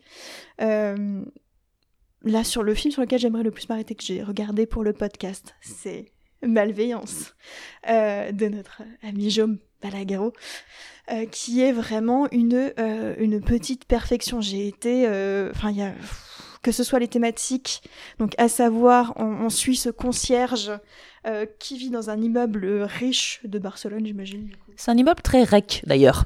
Oui, très règle, c'est pour ça que j'y pensais. T'as vraiment cette idée de vivre ensemble avec les différentes strates de qui est en haut, qui est en bas, euh, et ce fonctionnement euh, qui fonctionne très très bien, euh, avec ce petit côté du coup chabrol parce que ce concierge profite de sa situation de petite souris, d'ailleurs c'est important les rampants dans, ce film, pour bah, faire du mal à ces différents habitants qui, vivent de manière un petit peu comme, dans ce, comme dans ce livre de, de Wells, là, euh, comment il s'appelle ces bestioles là, dans la, la machine à remonter le temps les, les, ouais, enfin ceux qui sont... euh, Ceux qui sont opulents ou ceux qui sont... Ah mais non, ceux qui sont aériens et qui font rien sais et qui... Bon bref, vous comprenez l'idée. Les elfes de Tolkien, quoi. qui, qui vivent sans réfléchir à ce qui se passe, euh, qui sont assez superficiels et, euh, et du coup on est euh, le, le- le spectateur est toujours bon, on est on est dans les yeux de ce, ce concierge euh, mal- et, et- et- enfin malgré qu'il fasse des, des, des, des choses atroces donc on, on- on est très mal à l'aise par rapport à notre positionnement de, de, voyeur et de enfin euh, on n'a pas envie de lui en vouloir mais on lui veut quand même et, j'aime beaucoup ce genre de films qui ont un point de vue ambigu je trouve ça génial à chaque fois et il y a des scènes de tension géniales parce que du coup, il s'infiltre dans les, dans les appartements sans que les, les personnes le, le sachent. Et euh, sauf que des fois, ils reviennent sans prévenir, il est obligé de se cacher. euh, donc, il y, a- un vrai, des vrais moments de tension super. Je pense que tu pourras en parler aussi. Je, je trouvais que ce film était parfait. Peut-être pas parfait, mais très très bien. J'ai moins aimé la fin, mais très bien. Moi, je te rejoins complètement sur Malveillance. J'avais j'avais pas trop aimé au cinéma à l'époque quand je l'ai vu. J'étais un peu surprise, je m'attendais pas du tout à ça et en le revoyant un peu plus tard, je me suis dit mais c'est un truc de génie. Surtout que tu ressens vraiment le fait que toi-même bah, tu deviens voyeur alors que t'en as pas forcément envie toi de te comporter comme ça et tu te retrouves piégé à ça, à être partagé, à avoir presque du plaisir, à aller jusque Enfin, c'est- c'est c'est un jeu avec la, la, la caméra et le spectateur euh, qui, est, qui est quand même euh, assez balèze. C'est c'est- une, une vraie pépite. Pareil, je suis pas très fan de la fin. Euh, mais il y a des vrais moments d'angoisse parce que tu, bah, tu, suis un, tu suis un voyeur voilà, qui s'infiltre à droite à gauche dans les appartes parce qu'il est concierge, donc entre guillemets, il peut le faire. Euh, ça rappelle une grande tendance d'ailleurs qui se fait depuis quelques années, à savoir ces gens qui, squattent dans les maisons et vivent dans les chambres d'amis, vivent dans les greniers, vivent dans tout ça, euh, l'air de rien. Je sais plus comment ça s'appelle ce, truc-là. Mais, euh, mais du coup, enfin voilà, il y a, un petit côté un peu comme ça, et des fois, t'as peur pour lui, un peu comme, quand tu voulais pas te faire prendre gamin parce que t'allais regarder un film la nuit ou t'allais à la cuisine ou enfin j'en sais rien, faire un truc que t'avais pas le droit de faire quoi. Et c'est non, c'est assez formidable. euh, J'aime vraiment, euh, vraiment beaucoup aussi ce film. Moi, je reviens quand même sur l'orphelinat, qui reste, même si, bah, je le, comme toi, je le mets un peu dans le même panier que que ces, ces, ces, ces, ces films qui ont été très, euh, très exportés, très plébiscités, mais je le trouve d'une poésie et d'une mélancolie assez folle et à chaque fois il me touche beaucoup. J'ai une histoire assez personnelle avec ce film donc je vais pas rentrer euh, dans les détails mais je sais qu'il euh, voilà qu'il a tendance à me transporter sur beaucoup de choses. Et j'adore en plus je crois que c'est Belen Rueda l'actrice principale. J'a- j'a- j'adore cette actrice qu'on retrouve euh, bah, dans Les yeux de Julia dont j'ai parlé aussi qu'on retrouve dans No Dormiras qui est sorti il y a que quelques années peut-être via Netflix d'ailleurs ou ou pas loin et, euh, je, reviens un peu sur ce que Thierry disait. C'est vrai que Rec, en fait, a pas tant influencé visuellement. Mais par contre, a bien relancé, effectivement, les, productions, la machine, tout ça et tout. Parce que Rec a été acheté à l'époque aux États-Unis pour faire euh, Quarantine. Et, euh, Berk. Et, euh, et des suites, et en veux-tu, en voilà, etc., etc. En revanche, c'est vrai, c'est quelque chose qu'on avait déjà remarqué avec le cinéma coréen d'aujourd'hui. C'est que, bah, il y a un peu une recette qui fonctionne. Donc on la met dedans, hein, dans le checker. Donc on peut retrouver effectivement un peu la péloche bleutée, on peut retrouver euh, certains codes de, de un petit peu fantomatiques, un petit peu, euh, un petit peu, comment dire, euh, romantique, poétique comme ça. Et on rajoute un petit peu ce qui fait plaisir aux, aux en américanisant un peu encore une fois les choses. On fait un check et hop, paf, tu peux en sortir 10 comme ça à l'appel. Et ceux de ces dernières années, on, on les ressent beaucoup comme ça. Je reviens également sur la plateforme que oui, moi j'ai vraiment archi adoré. Euh, Beaucoup de gens l'ont comparé à Cube. Ben moi, j'ai pas du tout envie de le comparer à Cube, en fait, ce film-là, euh, parce que déjà le mec est quand même là par choix à la base, faut pas l'oublier. Euh, et, je trouve qu'il est totalement, comment dire, presque d'époque au niveau de la société. Il a un côté très Black Mirror. il est hyper dérangeant dans beaucoup de choses, alors qu'il suffirait. Et en plus, je sais pas si toi ça t'a fait ça. Mais lui, la manière dont il, analyse les choses, donc il est obligé de survivre, il, comprend qu'il faut faire descendre le plateau, il comprend qu'il faudrait essayer que tout le monde se nourrisse, tout ça et tout. Et c'est tellement un reflet de notre société abrutie, en fait, sur certaines choses que... que en fait, ça ça- il m'a pris dans les tripes tellement j'ai j'ai vu une analyse en fait des comportements d'aujourd'hui, euh, enfin avec une sorte de prison verticale quoi entre guillemets. Et ça m'a euh, ça m'a transcendé moi perso. Oui, c'est totalement ça. En plus, ils essayent différents moyens de euh, gérer les ressources et qui correspondent en fait à chaque fois à différentes manières euh, politiques de gérer une société pour euh, finalement se retrouver avec la même conclusion, c'est que les hommes sont complètement cons, ils sont incapables de vivre ensemble et que ça ne sert à rien, peu importe si le système est et peut fonctionner théoriquement, on se retrouvera forcément face aux, défauts humains et je trouvais ça du coup très, à la fois très pessimiste mais en même temps ce qui me parle énormément. Et je crois que toi aussi t'as vu Musaranias du coup. Moi j'ai adoré ce film pareil. Alors je l'avais vu à sa sortie. Malheureusement, après, euh, après une, un travail de nuit, donc je, je sais que je m'étais endormie, et je l'ai revu là exprès pour le podcast, et ben, oh là là, qu'est-ce que c'est bien. Oh, j'adore. Oh, je l'adore, Macarena Gomez, je l'adore. Et ben oui, j'ai retenu son nom. et euh, je crois que toi aussi, t'as beaucoup aimé. Si tu veux en parler, en plus, je pense qu'il y a justement un placement de la femme qui est très intéressant là pour le coup. Euh, je sais pas si tu veux en parler. Euh, Léo est en train de chanter la Macarena. J'essaie de me concentrer moi pendant ce temps-là, mais tout va bien. donc, alors, Musaranias. On est fatigué, on est fatigué. Oui, alors Moussa Ranias, mais par où, par où commencer Euh, On le pitch en trois secondes et demie. On suit euh, deux sœurs qui vivent dans le même, euh, même appartement. Leurs deux parents sont morts. On comprend que la mère est morte en couche de la petite sœur. Elles ont quelque chose comme 13-14 ans de différence, on va dire à peu près. Et donc le- le- la, plus jeune a 18 ans, ce que dire que l'autre a une trentaine d'années, on va dire, euh, en sachant que la plus grande, donc Macarena Gomez, euh, est agoraphobe à un point euh, très très élevé. Elle ne peut pas euh, sortir de l'appartement, c'est c'est c'est pas possible. Euh, si elle, elle met un pied dehors, elle vomit quoi. Enfin c'est dans ses tripes, elle ne peut pas. Euh, donc là, on est un petit peu à un point particulier, parce que la petite sœur est en train de devenir adulte et donc va possiblement quitter le nid. Ça s'appelle The Scrooge Nest en, anglais, c'est pour ça que, j'utilise ce, mot.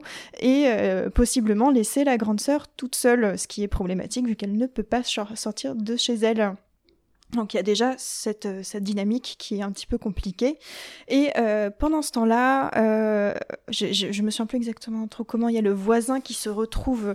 euh, Enfin, il tombe, ouais, il tombe dans les marches, ouais, il tombe quoi, il tombe dans les marches, euh, juste, juste à côté de, de l'appartement, de leur appartement aux deux sœurs, et euh, du coup, elle le, elle le récupère, on va dire, pour le soigner, et euh, finalement, il devient pratiquement le prisonnier de, la grande sœur, on va dire ça comme ça, hein, qui, euh, qui lui manque, lui fait croire qu'il y a un médecin qui est passé le voir, et du coup, il y a toute cette dynamique entre ces trois personnages qui se créent, qui est très, euh, très toxique et euh, très, ouais, très, qui met assez mal à l'aise déjà dans un premier temps. Et qu'est-ce que, du coup, qu'est-ce que ce film raconte? Il faut savoir que il y a toute une, tout un questionnement déjà sur le, sur la famille, sur la religion aussi, ce qu'on comprend euh, euh, en fait quand elle est, enfin, compliqué parce que ce film il est quand même, il par- en plus il parle beaucoup de tabous donc c'est, euh, c'est euh, à pitcher c'est un peu compliqué. On comprend que euh, quand la, la petite sœur était, je, bon je révélerai pas le twist le final qui est assez hardcore,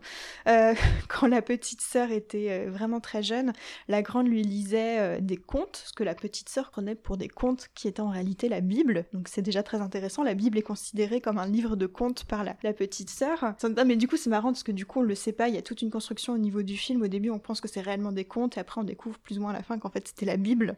Et je trouve ça génial du coup comme rapport à la religion et tout ce que ça dit en plus par rapport à l'Espagne qui est quand même très religieuse. Euh, et on comprend. pas trop en disant ça, ouais, clairement. Oui, voilà. Hein.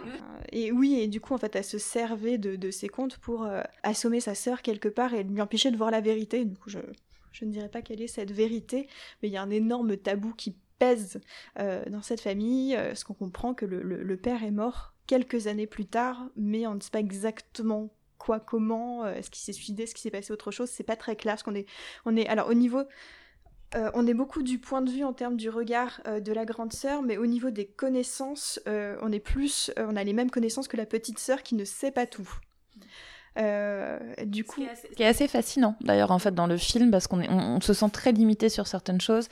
Il y a une, on sent bien qu'il y a une, peur de l'homme qui est assez euh, omniprésente et du coup, bah voilà, c'est- un truc qui se retrouve euh, cloîtré en plus euh, chez elle. C'est et elle le, cache en plus au début à la, petite sœur. Ouais, du coup en plus elle le cache à sa sœur. Elle, elle, elle le séquestre et, elle l'empoisonne en plus à petit feu avec un traitement qui est censé être un peu pour elle, pour justement l'aider à sortir un peu de chez elle.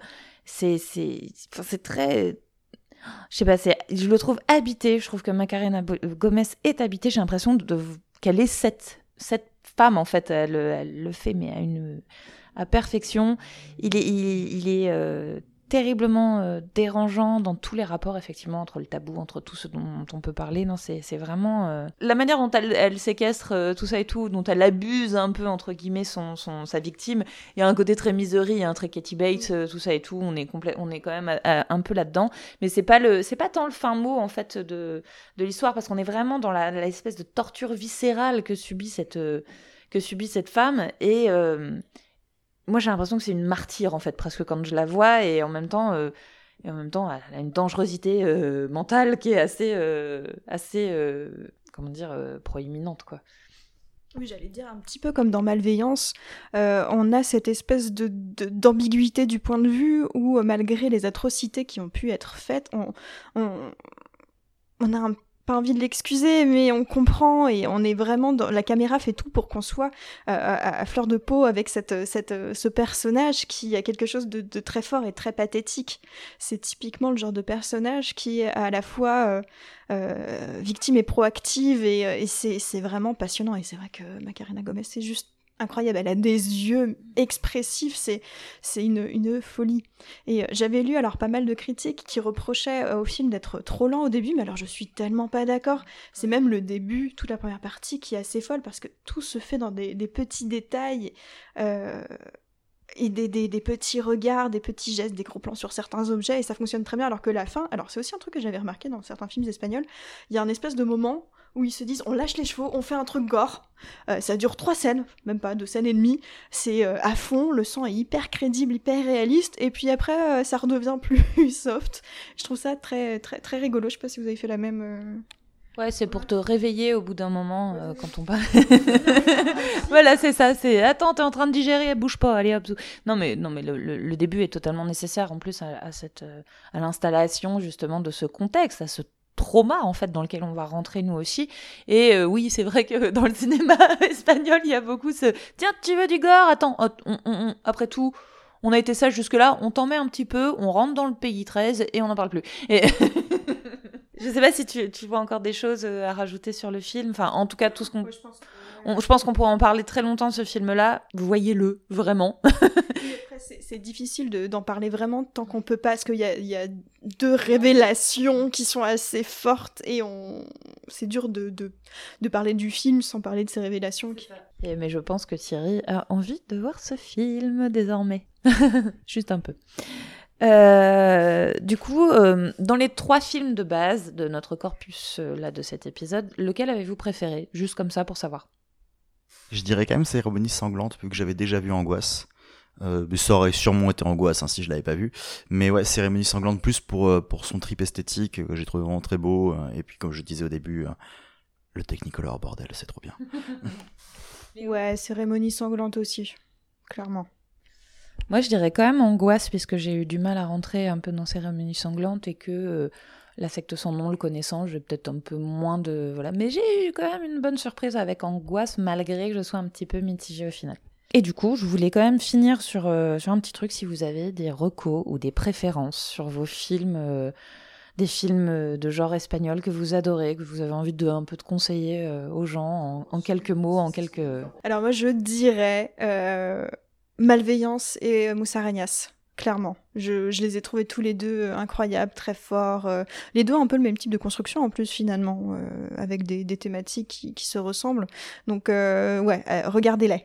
Oui, alors c'est un film qui m'est venu au final assez naturellement quand on en a parlé. Alors c'est pas non plus le film du siècle, mais c'est un film que j'avais bien apprécié dernièrement, qui m'avait, qui m'a laissé dans une zone de confort total, qui est exactement dans ce que j'aime dans ce genre de cinéma-là, qui était Matal a Dios que j'avais vu, que j'avais vu sur Outbuster et qui voilà une espèce de trip assez absurde euh, sur, sur une famille qui se retrouve affublée euh, affublée d'un espèce de enfin d'un espèce non, enfin d'un SDF hein. Puis, puis enfin vu comment il est affublé on peut dire un vieux clodo un vieux clodo dégueu voilà. Et qui leur dit en plein milieu je suis Dieu et je vais tous vous buter sauf un décidez-vous. Voilà. Et tout le film est basé là-dessus sur ceux qui sur, on va se décider autour d'une table à qui c'est qui crève et puis après on se en autre. Bah, pourquoi pas lui? Voilà. Et c'est euh, c'est très fun. C'est c'est voilà il y a rien de particulier à part le fait qu'on passe un un super moment et que voilà c'est euh, c'est le genre de choses devant lequel on s'éclate bien comme beaucoup de films des sélections un peu ordurières de Buster euh, bêtes et méchantes. Voilà Et pour moi, ce sera alors un peu dans un peu dans les voilà dans les années 90, je dirais Thésis vraiment de Alejandro Amenabar parce que je le trouve juste extraordinaire ce film. Ça a été un choc pour moi quand je l'ai découvert. Donc celui-ci, je dirais oui, il faut le voir. Je reviendrai encore sur Elementary, hein, donc le forgeron euh, en, en en basque, euh, voilà, en- euh, qui est disponible actuellement sur Netflix. Et euh, dans les plus méconnus, je me rappelle d'un petit film que j'avais euh, adoré, qui flirte avec la science-fiction, qui s'appelle La Hora Fria. C'est The Dark Hour. Et il est sorti sous ce nom-là. Alors chez nous, je pense qu'il est passé un petit peu à la trappe, à ne pas confondre avec The Darkest Hour, où c'est pas du tout la même chose. On suit des enfants qui, vivent dans ce qui reste un peu de famille, entre guillemets, euh, parce qu'il y a eu un virus. Euh, et donc ils, survivent un petit peu comme ça. Ils vont voir toujours un vieux monsieur euh, euh, qui leur montre des objets de l'époque, d'avant, euh, et ils doivent rentrer toujours à une heure bien précise parce qu'il y a des gens habillés en, en cosmonautes, comme j'aime bien dire, de, la tête aux pieds, qui viennent et qui cherchent en fait. Et je peux pas en dire plus. C'est pas un grand film, mais il, il, est touchant et assez révélateur en fait. Il y a plein d'autres films qui ont été faits comme ça et lui est passé complètement à la trappe. Je crois qu'il remonte quand même euh, à l'époque 2000-2007, je dirais quelque chose comme ça. Euh, voilà, donc euh, La Hora Fria ou euh, The Dark Hour pour, euh, pour ma part. Et évidemment, je rejoins Léo sur euh, Musarañas et Malveillance. Euh, je rejoins aussi La Pielle qui habite Vous voyez ce film, il a pas besoin de nous pour faire euh, voilà, il a pas besoin de nous pour faire sa pub. Mataradios complètement et à Outbuster, il faut y aller aussi. Enfin bref, on, voilà, on n'est pas sponsorisé hein, ou quoi que ce soit, mais franchement, enfin voilà, il- si vous voulez découvrir des pépites, c'est un, un bon. euh. Ah, Thierry a un autre film. Et euh, après après on, on fera le tirage au sort après. vu, vu qu'on est chez moi et en face de ma collection j'en avais un qui me faisait coucou depuis tout à l'heure. Mais j'étais persuadé qu'il était argentin et j'ai j'ai regardé il est argentino-espagnol donc j'ai le droit. Voilà. Je pense que toi tu l'as déjà vu et que tu vas m'approuver pas mal. Léo je suis pas sûr. C'est le nouveau sauvage. Ah bah oui. De Damien Ziflon. le euh, film à sketch absolument dingue et euh, je pense qu'en plus, si on a envie, justement, je vais revenir sur l'excentricité espagnole, mais si on veut s'intéresser à ça, euh, c'est une super porte d'entrée. Oui. C'est, euh, euh, il y a de tout. On va traiter plein de genres. On va avoir, il y, y en a un qui fait référence à Duel, qui est assez fou, sur deux gars qui, oh, on est sur une route, ah merde, je t'ai klaxonné, et l'autre qui décide de te buter tout simplement, et les deux se retournent l'un contre l'autre à mode incroyable. Il y a, il y a, enfin, il y a, y a plein, plein, plein de trucs. Il y a des, il y a des délires sociaux aussi. Il y a des délires contre le mariage. Il y a des délires. Ouais, C'est- un petit peu c'est- le, le- un- une réadaptation, euh, remake, enfin pas remake parce que c'est pas les mêmes histoires, de ces films italiens, euh, comment ça s'appelle, les, les monstres, qui sont des films à sketch euh, Ah oui, avec. euh, fait. et c'est c'est totalement ça en fait. Je crois même qu'ils se revendiquent Voilà. comme. euh, voilà, et c'est trop cool. Et c'est ouais, c'est un super panel pour découvrir un peu justement tout ce cinéma. Et d'ailleurs, moi, c'est l'ami Thomas, c'est Toto qui m'avait euh, forcé à voir, euh, à voir ce, ce- ce film. Thomas, je te salue, maintenant qu'on t'a retrouvé. Voilà. Et je, je- je laisse Thierry finir sur, film. Seuls les vrais savent, quatre personnes comprennent. Voilà. On est quatre à comprendre. Mais euh, oui, non, non, voilà. Et en plus, j'ai envie de dire, ce qui est assez fou aussi, c'est que ça prend. euh, ça fait un effet frère, frère Cohen dans le sens où euh, je prends des, des comédiens et comédiennes qui ne sont pas du tout dans ces registres-là et je les pousse jusqu'au bout. Genre, il y a Ricardo Darin qui est quand même euh, l'archétype du, euh, du papa cinquantenaire qui fait encore des comédies romantiques. On va le regarder, que je suis le beau papa. Et qui, qui là est quand même mis dans une situation assez particulière de démineur. Et euh, voilà, il y a plein de trucs comme ça que j'aime beaucoup. c'est justement. euh, Enfin, dans, dans- en fait, je trouve qu'il y a un truc qui est intéressant, qu'on retrouve pas mal en Corée aussi, et euh, qu'on n'a pas spécialement abordé, je trouve, c'est la, reconnaissance aussi du cinéma espagnol pour son cinéma de genre. Ce qu'on n'a pas, par exemple, en France, où on considère que le cinéma de genre est un cinéma de niche, puisqu'on est sur euh, la grandeur de la nouvelle vague et qu'on veut quand même pas mal se toucher là-dessus. En Espagne, le cinéma de genre est quand même très populaire, et c'est pour ça que tu retrouves des comédiens. On parlait de Carmen Maura, qui est quand même une actrice qui fait quand même des grands films d'auteurs très précieux, très classieux, qui se retrouvent dans des trucs comme ça et qui et c'est logique pour eux. Je pense à Antonio de la Torre, je pense à des gens comme ça, et là, Ricardo Darin, c'est clairement l'exemple aussi. Et euh, voilà, je trouve que c'est super bien, euh, parce que c'est vachement mis en avant, c'est très bien marketé, et moi, quand j'avais vu Les Nouveaux Sauvages, mais quel plaisir, enfin bref, voilà. Euh, bah, si, si vous avez vraiment un doute sur le cinéma de genre et que vous pensez que c'est pas pour vous, celui-là est pas une mauvaise idée pour rentrer dedans. Ensuite, aller sur des trucs plus hardcore. Et d'ailleurs, vu qu'il est devenu un petit peu introuvable, je vais te l'emprunter pour me faire un grand plaisir de le revoir. bon, j'espère qu'on aura su vous faire découvrir un petit peu au sens large euh, le cinéma de genre. C'était très vague comme, comme thème, euh, ça n'a pas été forcément simple. Euh, mais voilà, on a essayé de survoler un petit peu euh, tout ce qui s'est fait. Euh, et il va être l'heure de notre tirage au sort pour le film de la prochaine fois, du prochain épisode. Alors, c'est l'heure du grattage de barbe de Thierry. Ah, t'as vu, hein? On a tous suivi. Le film pour euh, le film, je sais pas comment dire, le film de base pour la prochaine session. En gros, c'est un peu ça.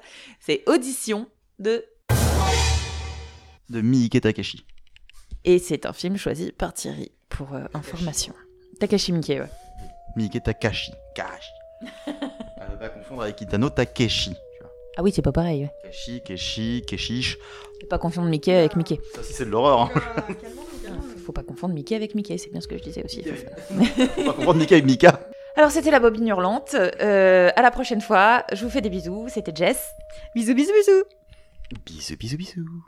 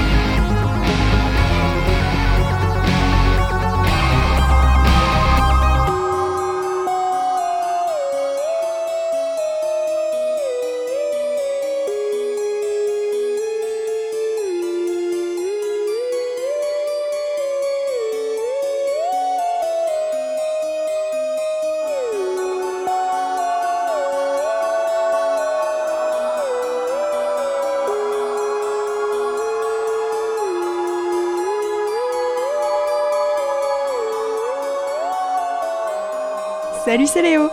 Salut, c'est Thierry. Salut, c'est Jess et bienvenue dans la bobine hurlante. On te fournit d'office le bêtisier et après on fait le podcast. hein. Oui, donc le cinéma espagnol. Putain, je- je- tu vas couper plein de trucs parce que là, je vais hésiter du coup maintenant le temps de me remettre un peu. Le- premièrement, le, le premier, enfin, le, premièrement, le premier, le premier truc. Justement. Comme disait euh, Jess, mais pas dans le micro. Du coup, je, ré- je répète. Voilà. Du coup, on peut dire que tu le connaissais bien. hein.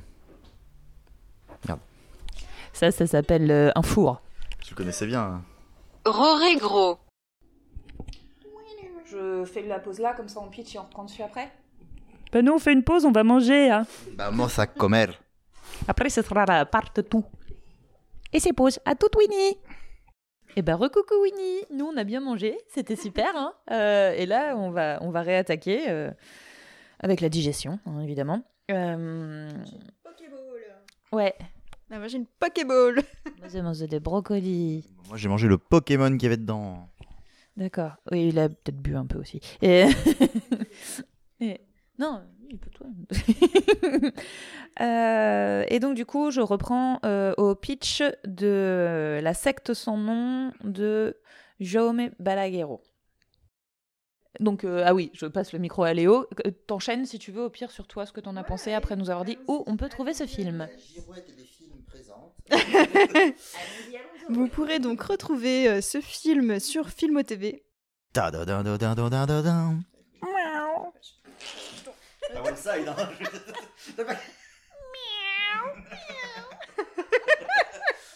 Ça y est, c'est foutu. Après, Roré Grao, Roré. Donc ouais, je dis... ouais, ouais, oui. Waouh. Il dit G. Déjà, il dit G. Blah, blah, blah. Ils sont les mots. Bon, transition, parce que ça, c'était histoire de raconter une anecdote à la con. Hein. Ouais, ouais, je parle comme un chartier, wesh. Wesh. Wesh, gros Non, attends, un wesh ou un chartier? Wesh, Croven Alors. euh, reste dans la thématique de la bobine Allez, vas-y, on y est presque. Ma vie qui. Et un... C'est un film de... Refais, refais. Euh, tu, tu, Winnie, je veux bien que tu coupes, tu reprends à partir de Thierry parce que j'ai mon téléphone qui a sonné.